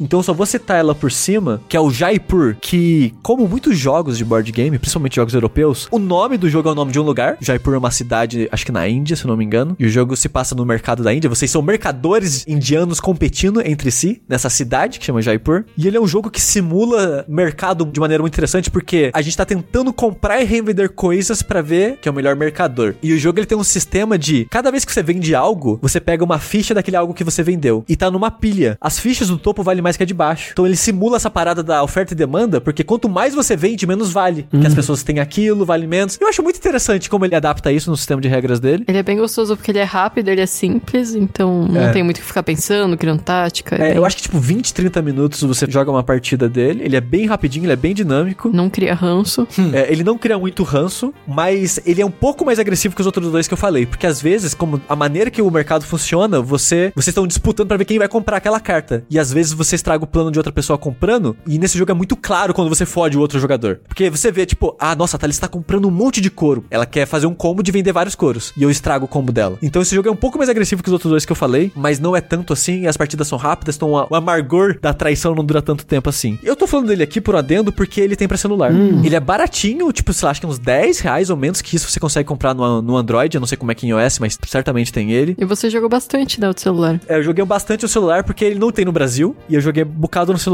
Aí eu parei porque eu queria jogar com a Thalissa. E é chato você ser muito bom num jogo e jogar com outra pessoa. Ou você já tá muito acostumado com o jogo jogar com outra pessoa, vai ser desigual. Aí eu fiquei uns anos sem jogar. Aí eu descobri aquele site que vendia pro Brasil. E a gente comprou o jogo e foi, tipo, baratinho. E tem um boato que a gente descobriu hoje que parece que eles vão trazer ele pro Brasil. Então talvez ele venha pro Brasil esse ano. Fica de olho no Jaipur, que eu acho muito legal. Aí a gente vai pro jogo de criança, que outras pessoas perguntaram. Ah, eu realmente achei que você não ia ter nenhum jogo de criança. Você ia falar, Não. ah, a gente vai pro jogo de criança e não tem kkk. Não, criança nem a gente. A gente tem umas três recomendações aqui de jogos que funcionam muito bem pra jogar com criança e todos eles também servem pra mais pessoas. Então, são jogos leves que servem, pode servir pra introduzir pessoa pra board game. Você pode jogar com a sua namorada, a sua esposa, com seu filho, a família toda junta, jogar com seus pais, o que seja. Eu acho que são jogos que podem meio que agradar todo mundo. O primeiro deles, por algum motivo, não tá aqui, mas é o Ice Cool. Eita! Que a Clarice jogou com a gente, mas ela não tá aqui pra falar. É um jogo que a gente quer jogar com o André, porque eu quero ver o que o André vai achar desse jogo. É o congelado. Que ele é um jogo que vocês são pinguins na escola e vocês estão fugindo da sala de aula pra roubar a comida do refeitório. É a minha história de vida. Só que tem um outro pinguim, que é o inspetor do corredor, que tá tentando correr atrás dos alunos que fugiram da sala de aula pra pegar a carteirinha deles de. Passe do corredor. De tipo meio que de identificação. Aí como é que funciona esse jogo? A caixa dele é meio que uma matriosca. Você desmonta ela e dentro de uma caixa tem uma outra menor, uma outra menor, uma outra menor. E quando você encaixa elas, ela faz várias salas da escola. É um cenário 3D. Isso, com cenário 3D. Você vê de cima como se fosse top-down, um jogo top-down, com várias portas ligando essas salas. Entre as portas tem os peixinhos que os alunos querem roubar. E como é que funciona? Os pinguins são meio que um João Bobo, que eles são redondos na base e são bem pesadinhos. E você move eles dando peteleco. Então você quer mover os seus pinguins dando peteleco pra passar nas portas e pegar os peixes. Enquanto um outro jogador é o inspetor, que também é um pinguizinho que tá dando peteleco pra bater nos outros. Que quando você encosta, você pega os peixinhos. Então ele é um jogo muito bom pra criança, porque ele é muito simples de ensinar. Eu basicamente ensinei o jogo pra vocês agora. é que é só né, sair dando peteleco com os pinguins. Mas ele é em turno ou tempo real? Ele é em turno. Cada hora um dá um peteleco. E olha só, esse jogo é responsável pra gente voltar ao hobby. É. Porque eu testei ele num evento que eu fui de última hora. E ele tava lá pra testar. E eu fiquei tão encantada que eu cheguei em casa e falei pro sushi, vou comprar. Aí a gente comprou e nisso voltou a comprar board game. É. Ele tem no Brasil, ele não é muito caro também, ele é cento e pouco, 150, 160 reais. Ele é ótimo pra criança e eu acho que é ótimo pra grupo no geral. Ele é só até quatro jogadores. Ele tem uma expansão que na verdade é o Ice Cool 2, que você pode jogar sozinho, que ele é meio que um jogo de novo. Ele é um outro tabuleiro do mesmo formato, só que com outros quatro pinguins de cores diferentes. E aí você junta. É, e o manual dele vem com várias regras pra você juntar os dois jogos em um, com várias modalidades diferentes, porque antes é só meio que um quadrado, são quatro salas retangulares com uma quadrada no meio. Aí no, no manual do 2, você pode fazer tipo um retângulo grande. Ele vem em vários formatos diferentes pra você montar, com outros modos, tipo como agora você pode fazer algo grande e longo, em vez de só um quadradinho. tem tipo um modo corrida pra ver quem chega primeiro do começo ao fim, umas coisinhas assim. Mas o 2 não tem no Brasil ainda, mas imagino que com o sucesso do 1 um, eles devem lançar o 2. Então ele é ótimo pra party game e é ótimo pra jogar com criança. Falando em jogo de pinguim, sabe um jogo que eu gostava muito? Ele é um jogo tipo esses pula pirata, sabe? Isso é um jogo de tabuleiro? É. É um jogo de mesa. É um jogo? É só um brinquedo? É um jogo, é, um jogo. É. Se alguém perde, é um jogo. É um jogo de tabuleiro. Aí esses, os board games, que é o que a gente chama, né, de adultos, são os jogos de tabuleiro modernos que chamam. Mas é porque, tipo, pula pirata é um jogo de tabuleiro? Eu acho que é considerado, sim. Apesar de não ter um tabuleiro. Tem muito jogo hoje em dia, é meio que faz parte meio que da. É um termo guarda-chuva hoje em dia. É. Porque tem muito jogo de carta que, Que as pessoas meio que consideram board game, apesar de ser um card game, sabe? Tá tudo meio que junto ali agora. Uhum. Então, que era um jogo que o tabuleiro era tipo uns cubinhos de gelo. Ah, de e- bater no cubinho? É, que você tinha Pode que bater crer. nos cubinhos de gelo Pode crer. sem ele desmontar. assim, Era tipo um Jenga horizontal, assim. Era legal, Sei. eu gostava. Isso eu queria muito comprar, Jenga, mas é muito caro. É caro? Eu fico chocada. É caro, Jenga? É caro, uns 100 reais. Caralho. Pra mais. Que roubo. É, tipo, eu compro um board game, sabe? Em vez de um Jenga. Eu queria uma Olha, enfim, eu vou falar uma recomendação que quase todo mundo aqui jogou. Eu não sei se o Matheus jogou. Opa. É o do fantasma? Não, que é o Concept. Ah, sim. Minha gente, eu até queria agradecer esse momento, que eu tô conhecendo um monte de jogo de tabuleiro. Queria até perguntar se esse Ice Cool é de boa mesmo duas pessoas, que eu queria jogar com Isadora. Então, o Ice Cool, eu nunca joguei de dois. Porque é tipo, agora é recomendação mais pra crianças e família no geral. Que o Ice Cool, ele tem regra pra jogar de dois, mas a gente nunca jogou porque ele não parece tão divertido assim. É. Ah, eu curti demais essa vibe da petelequinha no pinguim, velho. Sim. E- ele é bem divertido. Ele é tipo, ele é bobo, mas é divertido. É, quando acabar a quarentena e puder juntar um pessoal, acho legal comprar assim. Sim. Com certeza. Aí o Concept, ele tem uma versão específica pra criança, que é o Concept Kids, mas o normal eu acho que funciona muito bem pra criança também e pra família toda, porque Porque o normal ele tem nível de dificuldade, né? Sim. Ele meio que escala infinitamente, né? Se você quer jogar com três pessoas, dá. Se você quer jogar com 10 pessoas, vai ser um pouco mais difícil, mas dá. Eu acho que o sweet spot vai ser tipo umas 5, 6 pessoas ali, porque o Concept, ele é meio que uma mímica com símbolos. Porque o jogo é basicamente um tabuleiro gigante, com vários símbolos desenhados. Conceitos. Conceitos, né? Símbolo de masculino e feminino, um animal, uma coisa de, lá, de proibido, vários, tipo, centenas ali de Quadrado, símbolos. bola, cor. É. O jogo vai ser basicamente, como eu falei, uma mímica. Então, um jogador vai comprar uma carta, lá vai ter várias palavras, termos, frases, o que seja, dependendo da dificuldade que você quer jogar. E você vai tentar passar pros outros jogadores o que você quer através desses ícones. Tipo, o meu conceito-chave é, sei lá, filme, porque eu vou falar de um filme. Então é provavelmente um título de um filme. Aí você coloca o cubinho na parada que é tipo um- aquela câmera de gravar cinema, né? E assim você vai indo através de mímica e tal. Ele é um party game que eu acho ótimo, É porque bem ele bom. é ele é muito fácil de ensinar, muito rápido de jogar no geral. Ele é muito divertido porque ele acaba sendo um jogo mais social do que board game, né? Que eu acho que é um bom, é uma boa coisa pra um party game. E ele é ótimo pra jogar com criança porque ele é muito simples, né? No geral. E o que, que você acha daquele Blitz lá pra jogar com criança? É Então, boa. outro jogo da minha lista pra jogo de criança e família, né, no geral, é o Fantasma Blitz. Ele vai vir com tipo um fantasminha, um paninho, vários objetinhos de madeira. Odeio, odeio. Pior jogo.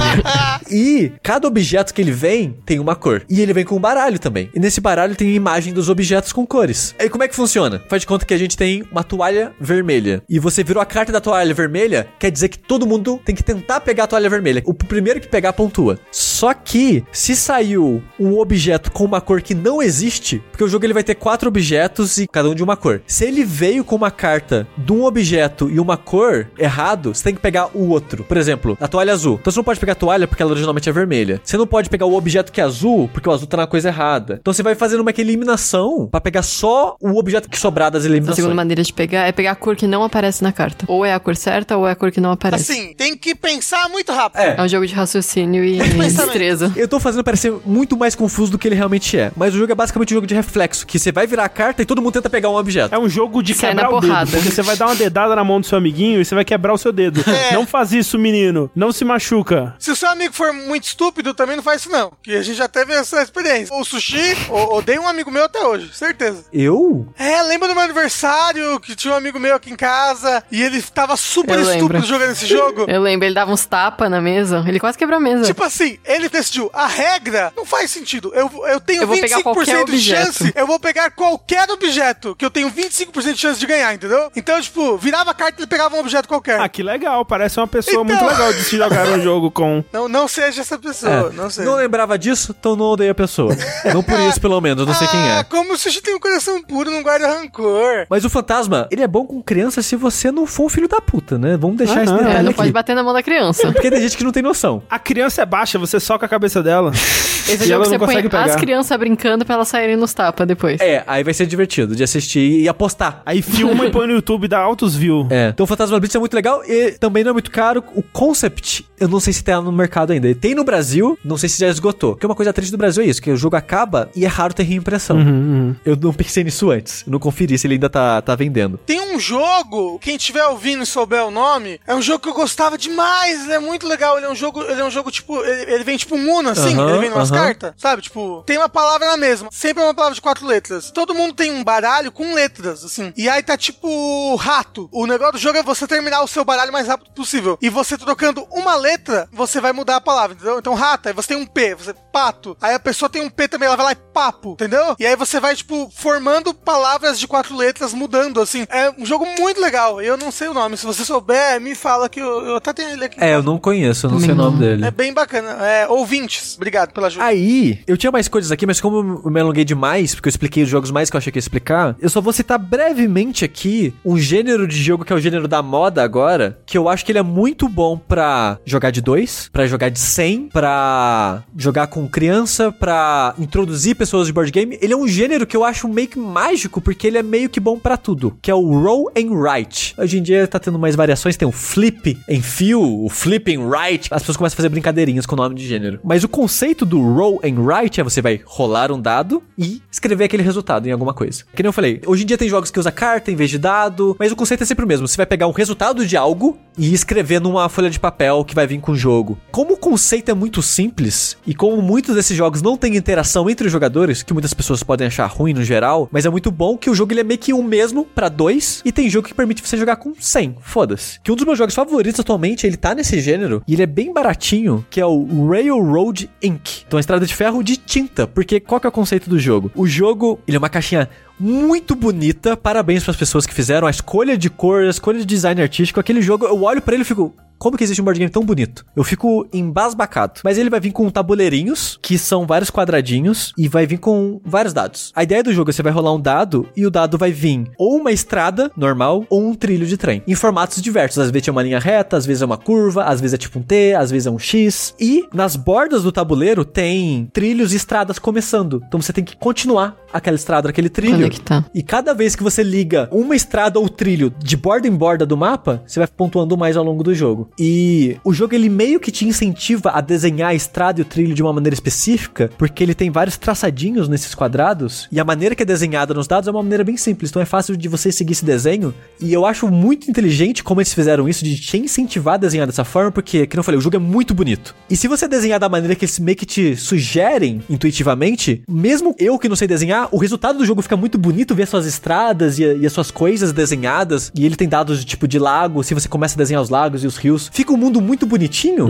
E a maneira que o tabuleirinho é feito é aqueles que é meio plastificado e vem com canetinha, então você pode apagar pra redesenhar em cima. Se você encostar no tabuleiro do seu amiguinho, as suas estradas continuam de uma pra outra, só pra dar um efeito bonito. Então, tipo, é um jogo que eu acho ele muito inteligente em ser uma experiência muito divertida e gratificante visualmente, sabe? Enquanto você tá jogando, você tá tipo, pô, que legal isso que eu tô fazendo, sabe? Eu tô desenhando um negocinho, eu tô bolando uma estratégia de como desenhar isso, de como fazer combo das minhas estradas. Então, ele é um jogo muito fácil de ensinar, mas ele tem muita profundidade na estratégia. Ele é um jogo que pode ser muito rápido, você pode jogar tipo em 10, 15 minutos. Mas provavelmente você não vai, porque você vai ficar tipo, caralho, como que eu encaixo essa porra desse dado? Que eu tenho que desenhar o dado, eu não posso não desenhar o dado. Então, tipo, ele gera momentos muito divertidos e gratificantes de você bolar estratégias ali. Eu gosto muito dele porque ele é bem compacto e é um jogo que você pode jogar praticamente em qualquer lugar com uma superfície que você possa rolar dados. É. Muitas vezes a gente tá com preguiça de vir pra sala pra jogar na mesa, a gente joga na cama mesmo. Rola É. os dados ali. Porque a gente tem aquela bandejinha de rolar dado, a gente leva a bandejinha, coloca entre a gente na cama, cada um com seu tabuleirinho, digamos, no colo, e a gente joga no quarto. E é ótimo pra isso. E ele é tipo 100 reais. Acho que ele tá uns 85. É, tipo, o preço normal dele é um 100, mas você acha mais barato, tipo, pagando à vista, ou loja com promoção e coisas do tipo. De novo, ele é ótimo pra ser introdutório, ótimo pra jogar com várias pessoas, ótimo pra jogar com duas pessoas. Porque como ele é intuitivo, não tem que explicar regra, é bem, bem simples. Tem um que chama Welcome to Lar Perfeito, que o André jogou e ele gostou. Aham, bem legal. que ele é um jogo de criar bairros, né? Todo mundo ganha um papelzinho que tem três ruas e você vai virando cartas de um baralho que saem números e esses números você meio que preenche uma casa. Ok, eu sou uma construtora, eu vou fazer essa casa aqui nesse slot. E a ideia é tentar criar o bairro perfeito seguindo as regras do jogo. E de novo, é um jogo que ele escala infinitamente. Você pode até jogar por streaming, né? Que é uma coisa que eu tô tentando convencer o André a fazer, porque ele tem aplicativo e o aplicativo dele é grátis e é basicamente o papel. Então, se você não tem amigo presente local, é, tem muitas coisas, Tabletop Simulator, tem vários programas de computador que você pode jogar outros jogos de board game assim, mas você pode jogar ele também, porque você pode, tipo, girar a carta aqui, faz conta que a gente tá no streaming. A gente vira a carta na mesa, todo mundo vê, e você no seu celular, você tem o papel. Então você preenche o resultado ali. E ele é um jogo que escala infinitamente o número de jogadores, porque não tem interação. Eu acho ele bem divertido, tipo, ele é tipo 70 reais, eu acho. De novo, é barato, divertido pra 2 ou pra 100. Ele é simples de ensinar e tem a certa complexidade de tentar fazer o bairro ideal e perfeito.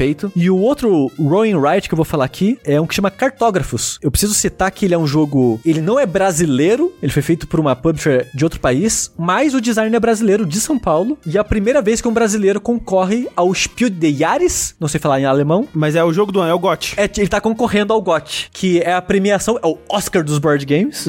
É, é a, premi- a maior premiação de É board o games. The Game Awards dos board games. Tipo isso. Inclusive, esse ano vai ser online por conta da pandemia. Então, Exato. quem quiser assistir. Ele é a maior premiação do mundo dos board games. E é a primeira vez que um brasileiro concorre lá pra uma categoria importante. E ele também é um Roaring Right. E ele é ótimo porque ele é um pouquinho mais complexo que esses dois que eu falei. Não muito, você ainda consegue ensinar pra uma criança. Só que a ideia dele, você é um cartógrafo explorando um reino pra fazer o mapa dele. E a maneira que você vai fazendo isso, o jogo se passa ao longo de quatro estações, cada estação meio que vai ter um objetivo específico. E você vai virando cartas com peça de Tetris. E você tem que desenhar as peças de Tetris nesse mapinha que você tem. Em cada estação, você meio que tem um objetivo diferente pra você fazer. E o jogo ele tem um deck de objetivos. Então, cada vez que você rejogar, vai ser um outro objetivo ou um outro conjunto de objetivos. E isso deixa cada partida muito única. Então, tipo, eu e a jogou duas partidas só até agora. E já foi, tipo, meio que, caralho, que foda isso. Porque os outros que eu falei é que você sempre vai fazer a mesma coisa. A diferença vai ser a sorte nos dados ou no baralho, que vai fazer você montar o seu jogo de maneira diferente. E acho que a principal diferença nesse jogo foi que ele adicionou uma mecânica que você pega o tabuleiro do seu companheiro e altera ele. Você É. vai desenhar no tabuleiro da pessoa com quem você tá jogando pra ferrar ela. É o É. primeiro round right que a gente joga que dá pra alterar. assim. Isso. Então, somando a interação de jogadores, que eu acho sempre muito bem-vindo em board game, com essa parada que toda vez que você jogar, pelo menos as primeiras, sei lá, 10 vezes que você jogar, o jogo ele vai ser muito diferente. A lógica é a mesma, ok, vou desenhar peças de Tetris no meu mapa. Mas sempre você vai estar com uma meta, um objetivo e um raciocínio diferente por trás do jogo. E como ele é um jogo de um gênero da moda do momento e que faz algo tão diferente e tão bem, colocando um pouquinho mais de complexidade e profundidade, faz sentido, eu acho, ele tá concorrendo à, à categoria de jogo médio. Mas parabéns ao designer que tá concorrendo. O jogo é ótimo. E assim como os outros dois, ele é tipo 100 reais. Todo o Roaring Right é barato porque quase não tem conteúdo na A caixa. cartinha e um papelzinho. É, vai ser uma carta ou um dado e papel pra você escrever o resultado. Uhum. Então, fica as outras recomendações pra daqui a alguns fora da caixa, que eu já falei de board game em dois seguidos, as pessoas já devem estar de saco cheio. Falei por uma hora desses aqui. Eu só queria fazer um adendo de jogo pra criança, que todos que a gente falou aqui, a gente nunca de fato jogou com crianças. A gente só especula que seja bom. Mas, quando meu priminho, ele era pequeno, em torno de 6, 8 anos, eu joguei bastante King of Tokyo e Quartz com ele. Então, esse é um jogo que dá pra jogar com criança pequena, que não tem muito o que pensar de estratégia funciona. King of Tokyo a gente jogou uma vez. Na Ele é bem outra- gostosinho. É, o Heitor levou. É, é legal. Do criador de Magic, curiosidade. Olha aí. É, então, fique aí as recomendações. Tipo, tem muitos outros jogos que são bons pra dois jogadores, tipo Azul é bom pra dois jogadores. Terraform Mars funciona pra dois. É, a gente jogou ontem e hoje o Spirit Island, que é um jogo co-op, que ele vai até quatro jogadores, mas meio que consenso que ele é melhor de dois, porque é um jogo muito difícil. E quanto mais pessoas, ele é mais difícil ainda. Destruiu nossa alma esse jogo, porque a gente jogou três horas e perdeu horrivelmente. Ele é um jogo muito complexo, é o jogo de longe o jogo mais complicado que a gente tem. Não é bom introdutório. Se você botar isso pra uma pessoa que não joga, ela não vai mais querer jogar É, com e você. ele é carinho, ele é uns 350 reais. Então, não recomendo começar por ele. Vai pelos que a gente come- recomendou aqui primeiro. Tipo, eu tinha separado sugestões, tipo, pra iniciantes, eu tinha recomendado sugestões de party game. Fica pro próximo episódio. Eu só queria agradecer as recomendações aí, porque board game pra mim é quebra-cabeça, velho. Então, a partir de hoje, vou investir nesse negócio aí. O que eu mais curti foi do pinguinzinho, velho. Quando envolveu o negócio de mexer o corpo ali dando um peteleco, eu viajei demais. Ele é legal que você fica girando na mesa, porque você tá constantemente. É igual o sinuca. É quase um sinuca de criança. Ah, que legal. Você vai contornar muito a mesa pra achar ângulo. E tem técnicas, porque a maneira que o pinguim é feito, se você der peteleco na cabeça, ele meio que pula. Então você pode fazer ele pular de uma sala pra outra, se você tiver jeito. Como ele é redondo, se você der um peteleco meio que de ângulo, ele faz curva. Então, tipo, tem muita coisa pra você aprender de técnicas. O jogo é muito divertido. Tem vários jogos que a gente não falou aqui que envolvem habilidades e, e lembram um pouco mais jogos infantis e coisa que você tem que botar a mão. Que é mais- jogo mais simples e divertido, assim, do que, tipo, ah, vou ficar aqui, tipo, duas horas bolando uma estratégia e Isso, o jogo, jogo vai acabar. dinâmico e que dê pra dois. Que seja muito divertido jogar pra dois. Tem um que sem pilha camelo, pra eles correrem, que é bonitinho. Sim. Parece legal. Agora eu tô no Discord, no grupo dos padrinhos. Os últimos dois dias eu falei de board game lá. Eu peço desculpa pra quem não quer board game. Porque até perguntaram, mas tá na parte de fora da caixa? Board game não é um jogo? Por que, que vocês estão aqui? Porque não é videogame. Exatamente. Não é jogo digital. Mas se você não tá no grupo dos padrinhos, manda, manda no Twitter lá, tipo, ou me dá uma sugestão pra eu jogar com a minha esposa, jogar com a minha família, o que seja, pra começar, foda-se. Se vocês quiserem ver a nossa coleção de jogos, tá catalogado no site da Ludopedia. É, a gente pode colocar o link aqui no post até do podcast. É isso, o usuário lá é Nobumitsu. Então vocês procurando, vai encontrar nossa coleção lá. Já tô lá. Uma última dica, as pessoas sempre me perguntam qual é a melhor loja pra comprar? Você tem que pesquisar. E a melhor maneira de pesquisar, não tô me pagando, é só um serviço bom mesmo, é um site chamado comparajogos.com.br. Você procura o jogo, eles vão falar, tem nessas lojas online, por esses preços, e tem uma aba tipo, promoção. Ele vai avisar qual jogo tá em promoção e coisas do tipo. Então, é isso. Tem uma coisa que eu acho que vale muito pra Magic e eu acho que vale pra board game também. Prestigiem a sua loja local de, de jogos. Ah, Sim. sim. é. Né? Ainda mais agora em época de pandemia, né? Que as pessoas não podem ir nas lojas pra consumir e ficar lá jogando e tudo mais. Tenta, se possível, apoiar as lojas menores e mais locais, assim. Mas olha, pra board game, pelo menos eu não sei como funciona no Magic, comprar da editora diretamente sai mais caro que comprar nas lojas. É mesmo? Bem mais caro. Eu não sei por que, que eles fazem isso. Que doido. Mas, tipo, você vai comprar um jogo dessa da Galápagos na Galápagos, é tipo uns 20% mais caro. Caralho. E não oferece frete grátis. Normalmente as lojas de board game sempre tem, tipo, ah, 200 reais frete grátis, coisas do tipo, assim. O Cartógrafos eu comprei numa loja aqui do bairro do lado, na Moca, eles entregaram no dia seguinte e nem foi do correio. Alguém veio aqui entregar numa sacola da loja, sabe?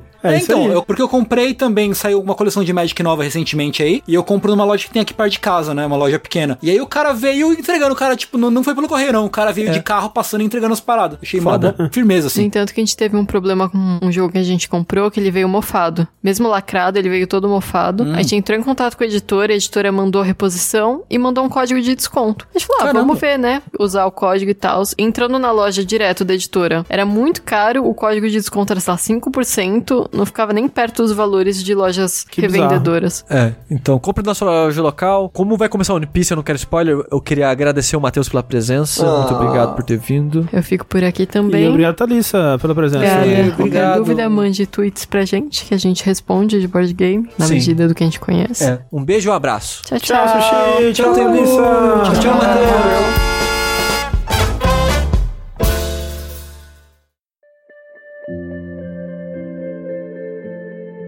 Eu só queria fazer um, um pré-assunto aqui. Hum. Queria falar rapidamente, não é nem sobre o programa em si, mas vocês conhecem Terrace House? Sim, sim. Devem ter ouvido falar já, né?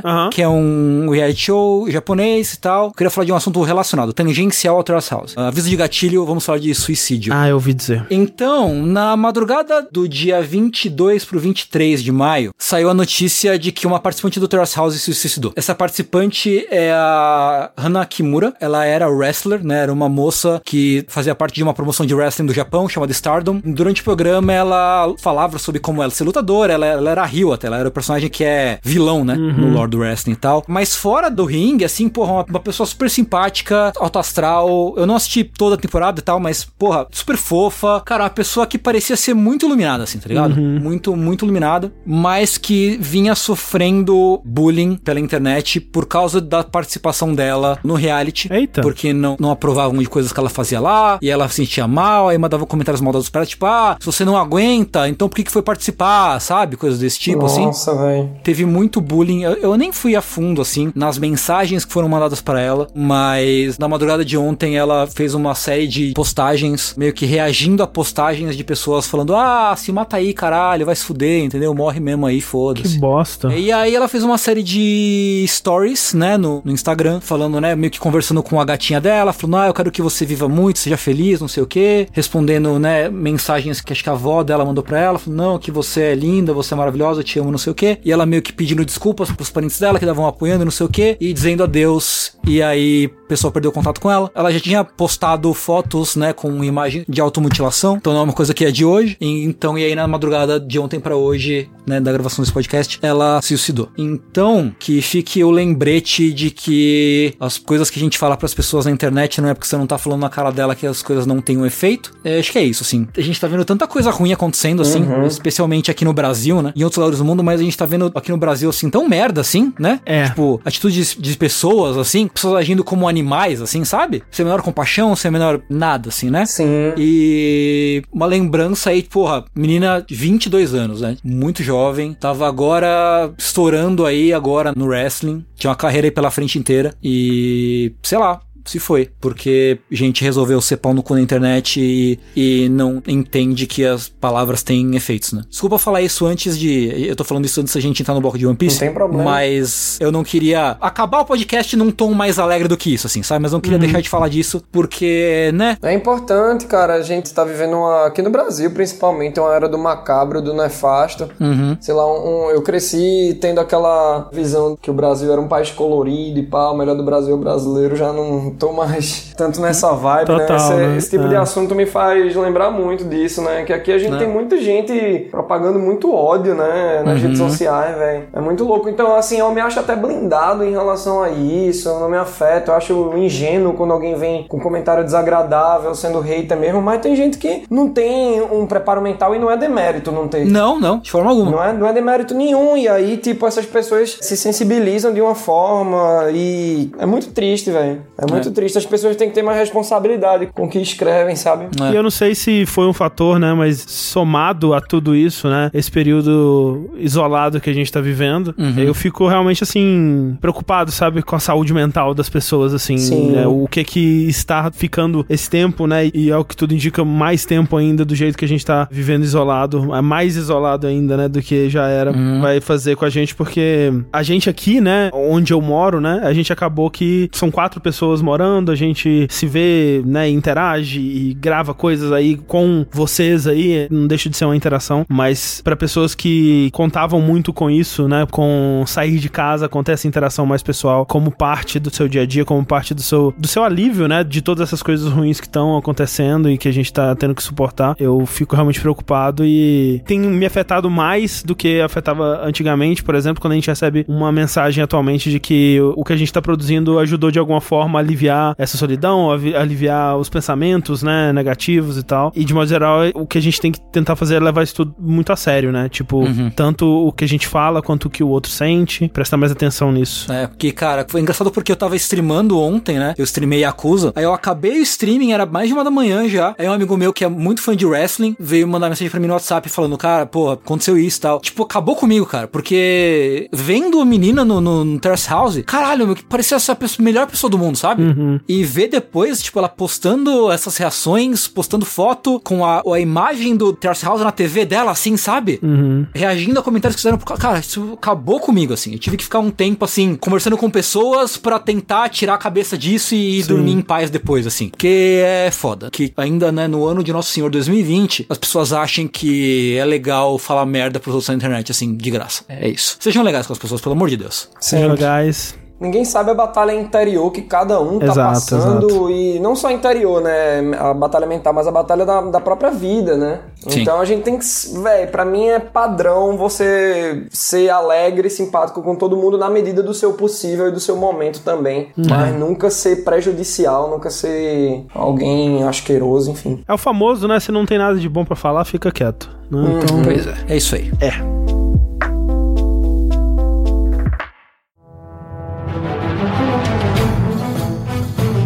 Agora vamos lá então pro nosso bloco de One Piece, né? Retornando aqui com pequena ausência que tivemos no último episódio aí do Fora da Caixa. Infelizmente, não estamos com o Rafa mais. Ele teve uma perda de energia na casa dele e a gente perdeu o áudio. Se você tiver ouvido o Rafa até agora, obrigado ao Audacity que salvou o, o arquivo, né? Mesmo Obrigado. tendo caído a energia. Mas vamos falar de One Piece então. Sim. Antes do Tengu entrar no checkpoint dele, eu queria falar pro Matheus uma coisa que eu já falei aqui no, no podcast, que, né, eu tava bem atrasado com One Piece desde, sei lá, 2012, assim. Na verdade, assim, a última vez que eu estive em dia com One Piece foi perto da época do, do time skip, né? Eu cheguei onde o mangá tava, eu falei, ah, vou esperar acumular um pouco pra ler mais, né? Eu não gosto muito de acompanhar o semanal. E aí eu deixei, tipo, isso deve ter sido, sei lá, 2011, dois- não, acho que antes, 2010, talvez, uma coisa assim. E aí eu deixei acumular e ao longo dos anos eu tentei ler um pouquinho e tal, li um pouquinho aqui e ali. E até, vamos dizer, uns dois meses atrás eu tava no começo de Dressrosa, né? Até até conversei isso com você quando você tava aqui e tal.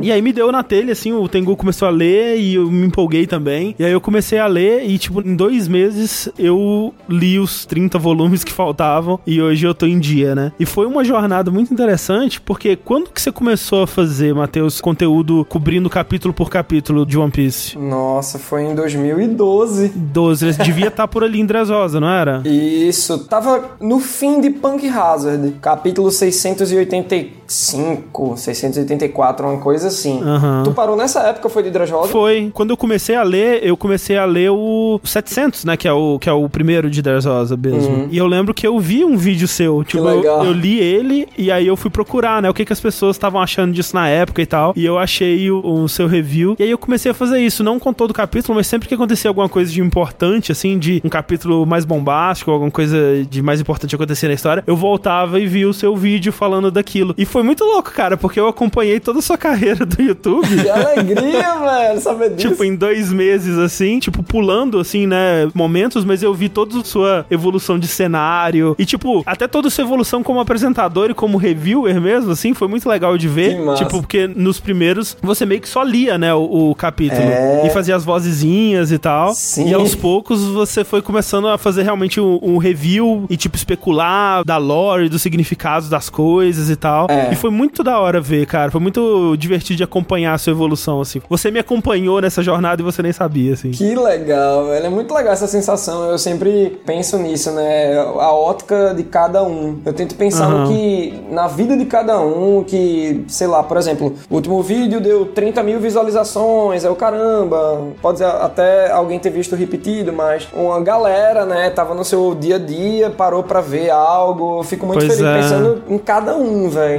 Muito legal. É muito feliz saber disso. Ter um depoimento desse é muito gratificante, velho. Mas, Tengu, como é que tá a sua jornada pro One Piece? Então, quando deixamos nossos Piratas do Chapéu de Palha, eu tava durante a invasão de Ennis Lobby.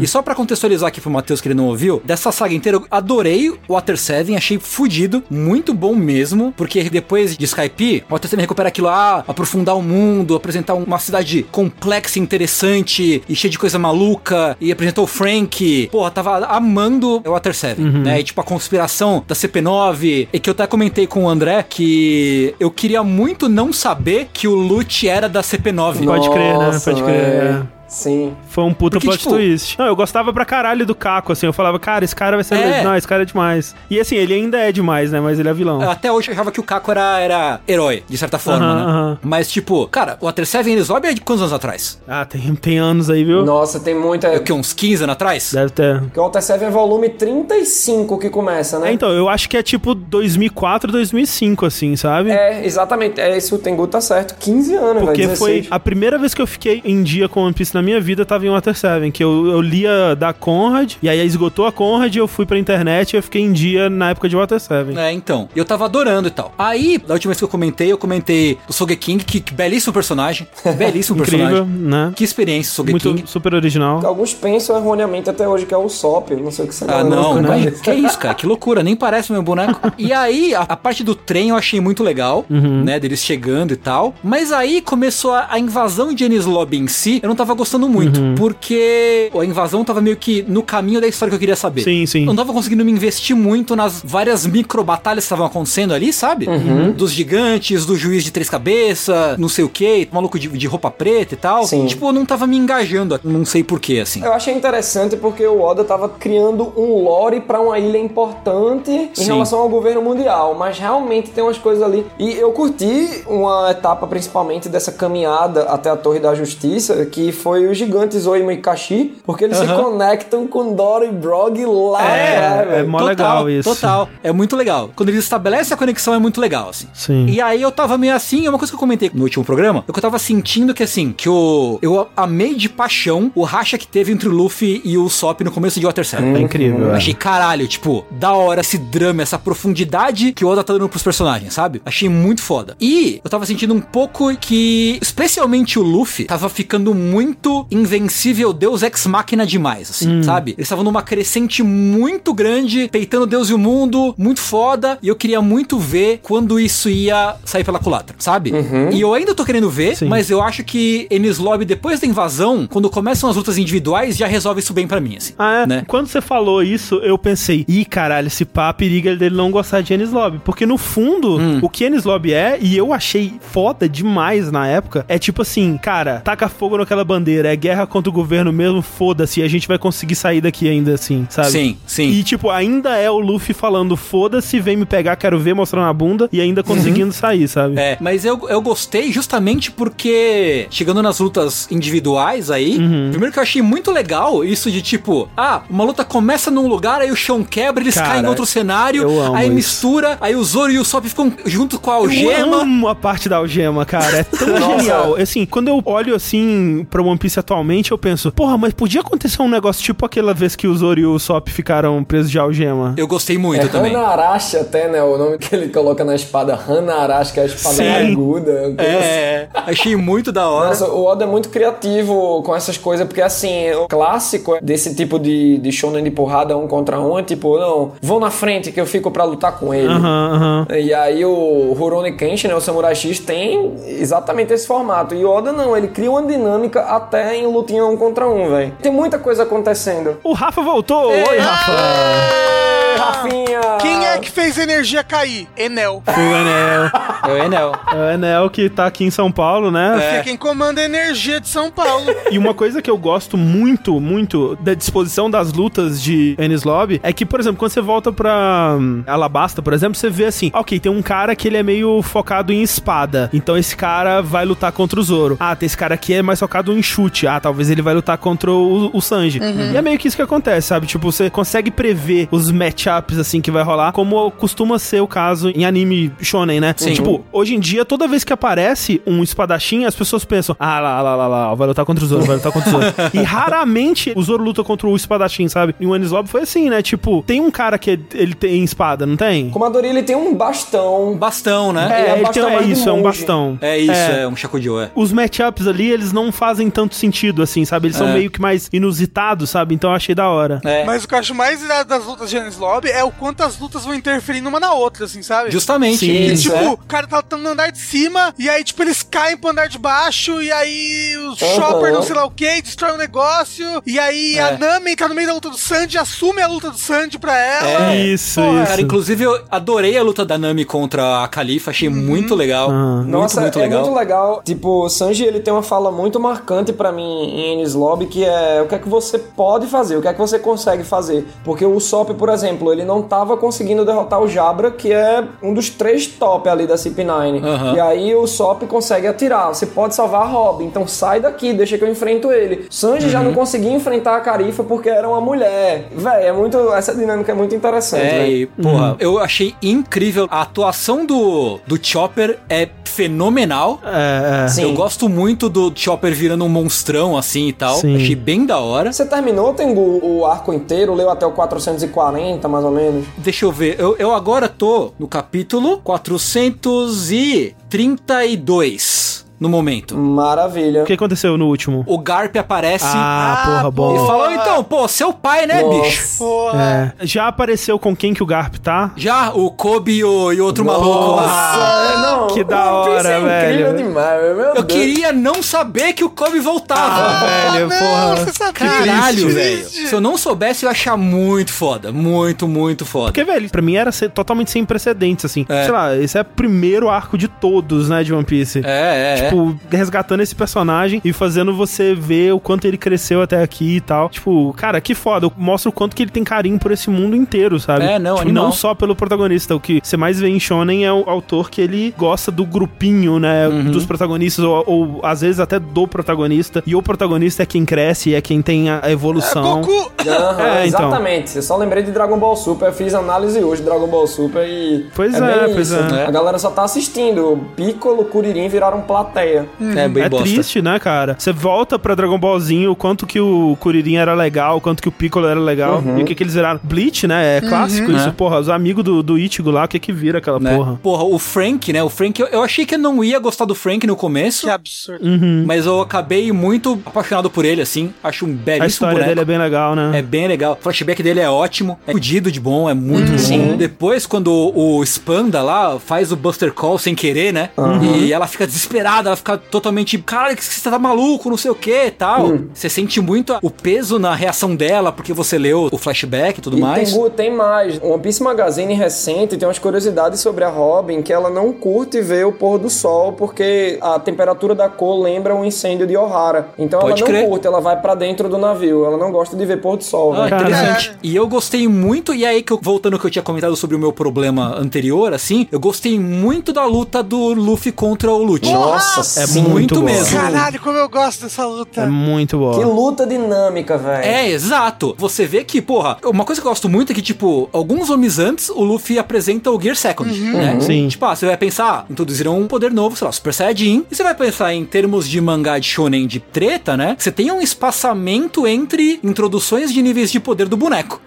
O Luffy já emenda um Gear Third, já foda-se, na luta contra o É Lute. legal porque na luta contra o Bluno, não sei se você reparou, Ah. mas ele dá o Gear Second, É, ele sim. soca ele, né? Aham. Aí o Bluno ele demora pra cair. Aí o Luffy fala assim: Ah, então será que eu vou ter que usar? Aí ele põe o dedo na boca. Na boca, Aí é. o Bluno cai, né? Tipo, Aham. dando um- uma parada, tipo, ó, tinha uma outra coisa ainda. É, é. Muito legal. E é bacana porque o Gear 30, ele não é necessariamente mais forte que o Gear Second, né? Pois é, justamente, eu gostei que, tipo, o Gear Second é velocidade, o Gear Third é Poder. potência, É. né? Poder, né?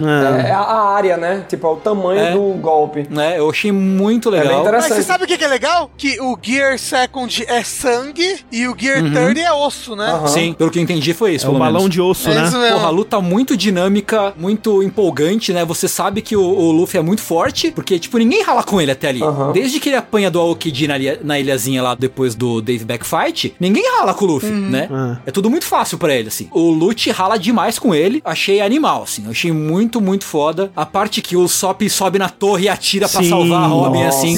Muito Cara, da hora. O Sop, ai, como eu amo o Sop. A fuga toda eu acho muito legal. Tipo, A fuga, é né? bem desesperadora. Você acha que, cara, fudeu, não vai dar, não vai dar. Sim. E aí o Mary salva o dia, né? E aí, vamos lá. Por favor. Se eu não soubesse, de novo, né? Eu sabia que o Mary morria, né? Entre aspas. Ou não, nem, nem sei se é tão entre aspas assim. Mas ainda assim, eu não sabia de novo o contexto, a cena nem nada. A cena eu fiquei todo arrepiado, cara. Puta que É pariu. foda, Nossa, né? sim. Quando começa aquele último monólogo do Mary dele falando: Ah, porra, desculpa ter não ter conseguido levar vocês. É, né? Ele pede desculpa, cara. É foda. É, porra, eu queria ter levado vocês mais longe, não sei o quê. Eles falando, com, conversando com ele e tal. É muito emocionante, cara. É um barco. É muito emocionante. Olha o que o Oda faz. É. Um barco. Luffy pedindo desculpas, assim, falando se não fosse o tonto do Sop fazendo isso, Sim. o idiota fazendo, eu fazendo isso, É. desculpa pra gente não ter te tratado da maneira que você... É, não sei quem é que fala. Tipo, ah, porra, ainda bem que o Sop não tá aqui, porque ia, Luffy, ele ia o ficar Luffy muito. fala, É?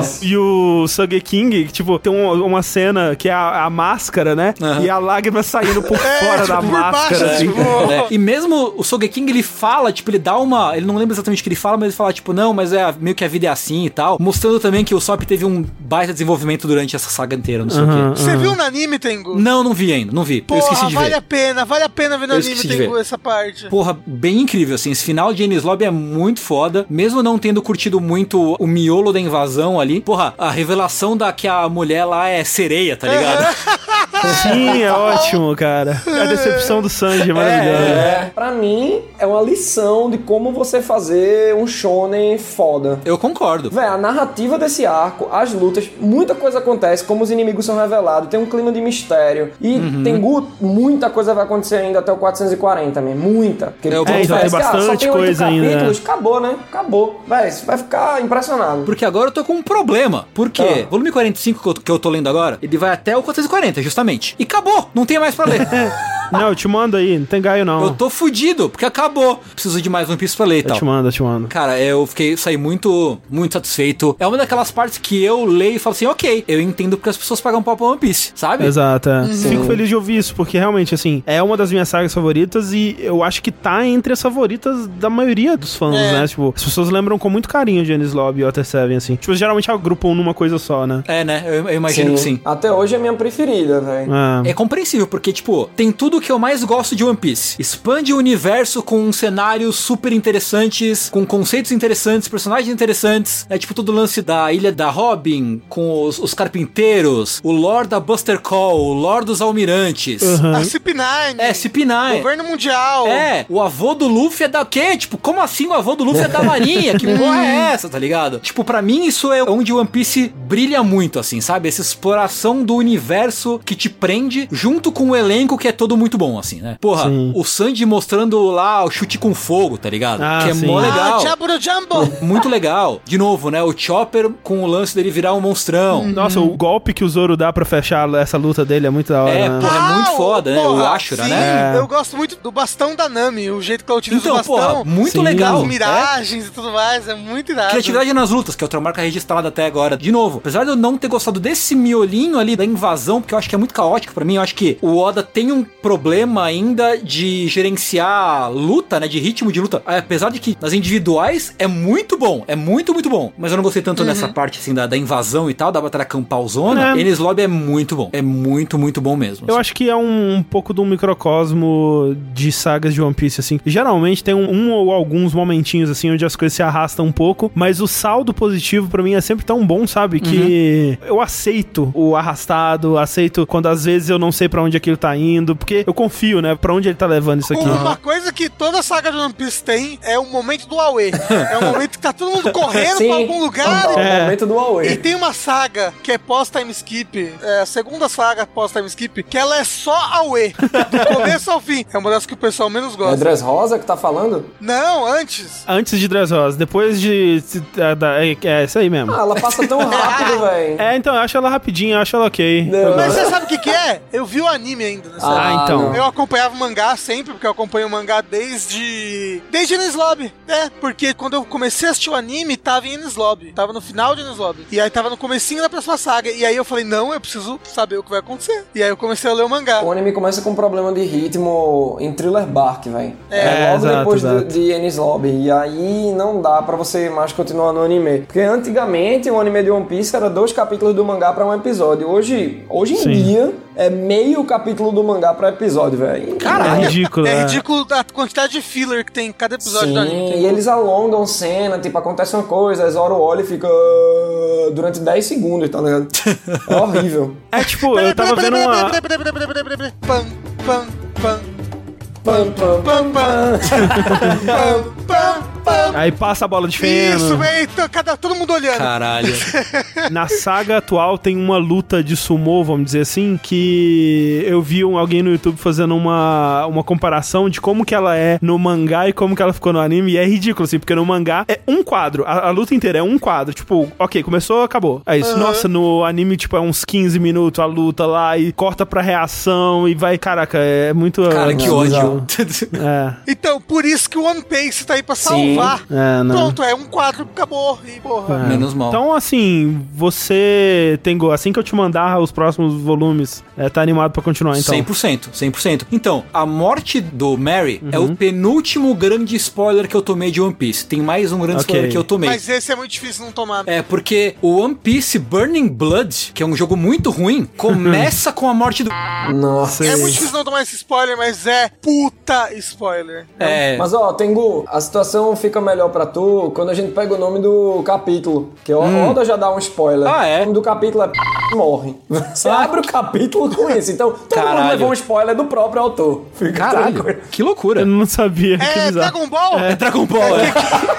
a chamada Será que Freeza vai morrer? No próximo episódio, Freeza morre. É, é tipo isso. Mas eu tô super empolgado pra continuar, assim. Eu, eu tinha dado uma esfriada, porque, de novo, né? Eu não tenho o costume de ler em casa, mas eu tô super investido de novo, assim, pra continuar a história. Maravilha, eu fico feliz demais, velho. One Piece é bom demais. Vai demorar pra chegar, né? Eu tô agora no volume 45, então agora eu tô o quê? Tô na metade de One Piece agora, do que saiu até agora, é, mais né? ou menos. É isso aí, basicamente. Tá em qual, Matheus? Tá no 96. Tá, quase no- na metade. Tá bom. Li metade de One Piece em três meses? Tá ótimo, tá ótimo. Quatro meses? Tá bom. Tá bom. Tá perfeito. Tem que continuar. Vamos continuar, vamos continuar. Matheus, do jeito que tá agora, Hum. você acha que os planos do Oda de encerrar o One Piece se concretizam ou ele vai pra mais uns 10 anos aí? Tipo, em pandemia? É, não, digo que ele recentemente teve uma previsão aí de que. Hum. eu- Agora eu não lembro qual era a porcentagem, né? O editor dele disse que acabaria em 5 anos. Eu, ali eu já tava achando, ah, deve acabar em uns 7. É, 7 anos porque se One Piece acaba em 7 anos, acaba em 2027 e vai fazer Uhum. 30 anos. Eu tô ligado que Oda gosta dessas coisas de aniversário. Atingiu uma meta, sabe? Ele comemorou muito Sei, dentro sei. da própria lore de One Piece. Se Tengu lembrar, por exemplo, o capítulo 100, tipo, o nome É. do capítulo é o começo da lenda. E é o começo dele, ele entra na grande rota praticamente ali no 100, né? Então acho que vai ter uma grande Sim, ele gosta um grande muito, né? evento, um grandíssimo evento no 1000, algo muito importante vai acontecer no 1000. Tengu, leia logo, tá no 980, Tô velho. fudido. Tem que ler. Você tem que se atualizar no One Piece esse ano. É, né? Realmente, né, velho? Se não acontecer nada de muito bombástico no, no mil, vai ser bem triste. Não, vai, vai, vai, Vai. sim. Mas olha só, deixa eu falar. Recentemente, tipo, ontem, anteontem, eu vi um vídeo no YouTube que é tipo, ah, 70 mistérios não resolvidos de One Piece. E, e assim, começou o vídeo, eu pensei, ah, acho que não tem mais, né, muito mistério não resolvido. Tem os clássicos, né, panza. E tipo, não, caralho, como tem coisa que não falou ainda, É, né? doideira. E como tem mistério novo. Aham. É. One Piece já começa com mistério. O que é que danado o Shanks estava fazendo lá na vila de Ruffy durante um ano? Ah, tem é? gente que pensa que ele tava Transando, né? É, também. Tem gente que fica pensando que talvez a Gomu Gomu no Mi tenha sido de alguém do passado e o Shanks estava esperando pra ver o que é que o destino ia fazer com aquela fruta. Aí ele deixou o chapéu com o Ruffy porque viu que foi ele que comeu a Gomu. Então tem umas ideias assim, mas ainda é muito vago, velho. Um ano pro cara estar tá portado numa ilha. Sim. Não era só Maquino não, viu? Eu finalmente fui introduzido oficialmente o conceito dos, dos quatro imperadores. Aleluia, finalmente. Ah, Zio Ghost. É isso, Sim, é. é o Garp que fala, né? É o Garp que fala pra eles, né? Sim. Que ele fala, ah, porque o Shanks é um cara muito foda, é um membro dos quatro imperadores, não sei o que. Falei, ah, finalmente cheguei nessa porra. E depois de ver esse nome em 35 mil lugares diferentes, ok, agora eu sei o que é um, um Yonkou. Mas assim, já falou quem são os Yonkou? Mostrou a silhueta. E é uma silhueta bem errada, assim. É. O que dá pra reconhecer bem é o Shanks e o Barba Branca. Sim. Sim. Eu acho que o Oda tava trabalhando no design deles ainda. Tipo, o Oda tem um negócio Sim. assim. Quando você começa a Thriller Bark, por exemplo, o Tengu vai notar agora. O Moria, nota isso, Tengu. Quando esse personagem aparecer, ele tem dente redondinho. E depois, em diante, o dente dele é pontiagudo. Que loucura. Ele tava, ele tava pensando Ah, é. ainda. Nesse É? volume também é a primeira menção do tal do Novo Mundo. Sim. Ah, nossa, que legal. É, a silhueta que eles falam é, tipo, claramente o Barba Branca, claramente o Shanks, uma pessoa de cabelo encaracolado com um sorriso de parece do Coronga, Aham, aham, aham. e um maluco queixudo, com o nariz pontiagudo. Faz sentido. Eu acho que a gente pode deixar pra falar com o, o Matheus sobre a saga atual num futuro episódio aí, onde a gente Sim. convida ele de novo. Sim. Meu irmão, convidem que eu venho, velho. Eu adoro vocês. Vamos combinar assim então, Matheus. Quando rolar o capítulo 1000, então a gente te convida. Bora, tá, bora, tá chegando aí. Mil, Meu Deus. boa. Me convidem todos. Quero participar de todas as coisas da internet na época do capítulo 1000, velho. Sério. É nóis. Até no Omelete vocês vão me ver em tudo que é lugar. Até na Globo eu Tipo- vou, velho. Vou apresentar o Jornal Nacional com o William Bonner falando do capítulo 1000, velho. tipo, você nem vai ser convidado. O William Bonner vai estar lá falando assim, de repente você entra Nossa. assim, porra, capítulo mil ali, ah, vai correndo, vai ser O foda. William Bonner vai falar, abre aspas, foda, fecha aspas. Tá ligado? É, mas então é isso, gente. Muito obrigado, Matheus, pela sua presença aqui conosco. Eu que agradeço, velho. Obrigado pelo convite, galera. Valeuzão, Não, mano. não deixem de acompanhar o All Blue lá no YouTube. Vamos lá. Assistir aí o- a empolgação do, do Matheus, que é muito contagiante, gente. Isso, é É verdade, muito é, contagiante. verdade. Quando eu tava saindo o anime de Kimetsu no Yaiba, o melhor momento da minha segunda-feira era entrar no All Blue Ah. pra ver o Matheus empolgado comentando do, do anime, assim, me encher de felicidade. Maravilha. E, pô, lá é praticamente dois vídeos por dia. Eu digo pra galera, ó, quando eu vou descansar, tem um vídeo. tá ligado? Mas é, o ritmo lá é massa, que eu fico com vontade de falar de tudo, velho. É isso aí, gente. Então a gente fica por aqui e até a próxima. Até a próxima aí.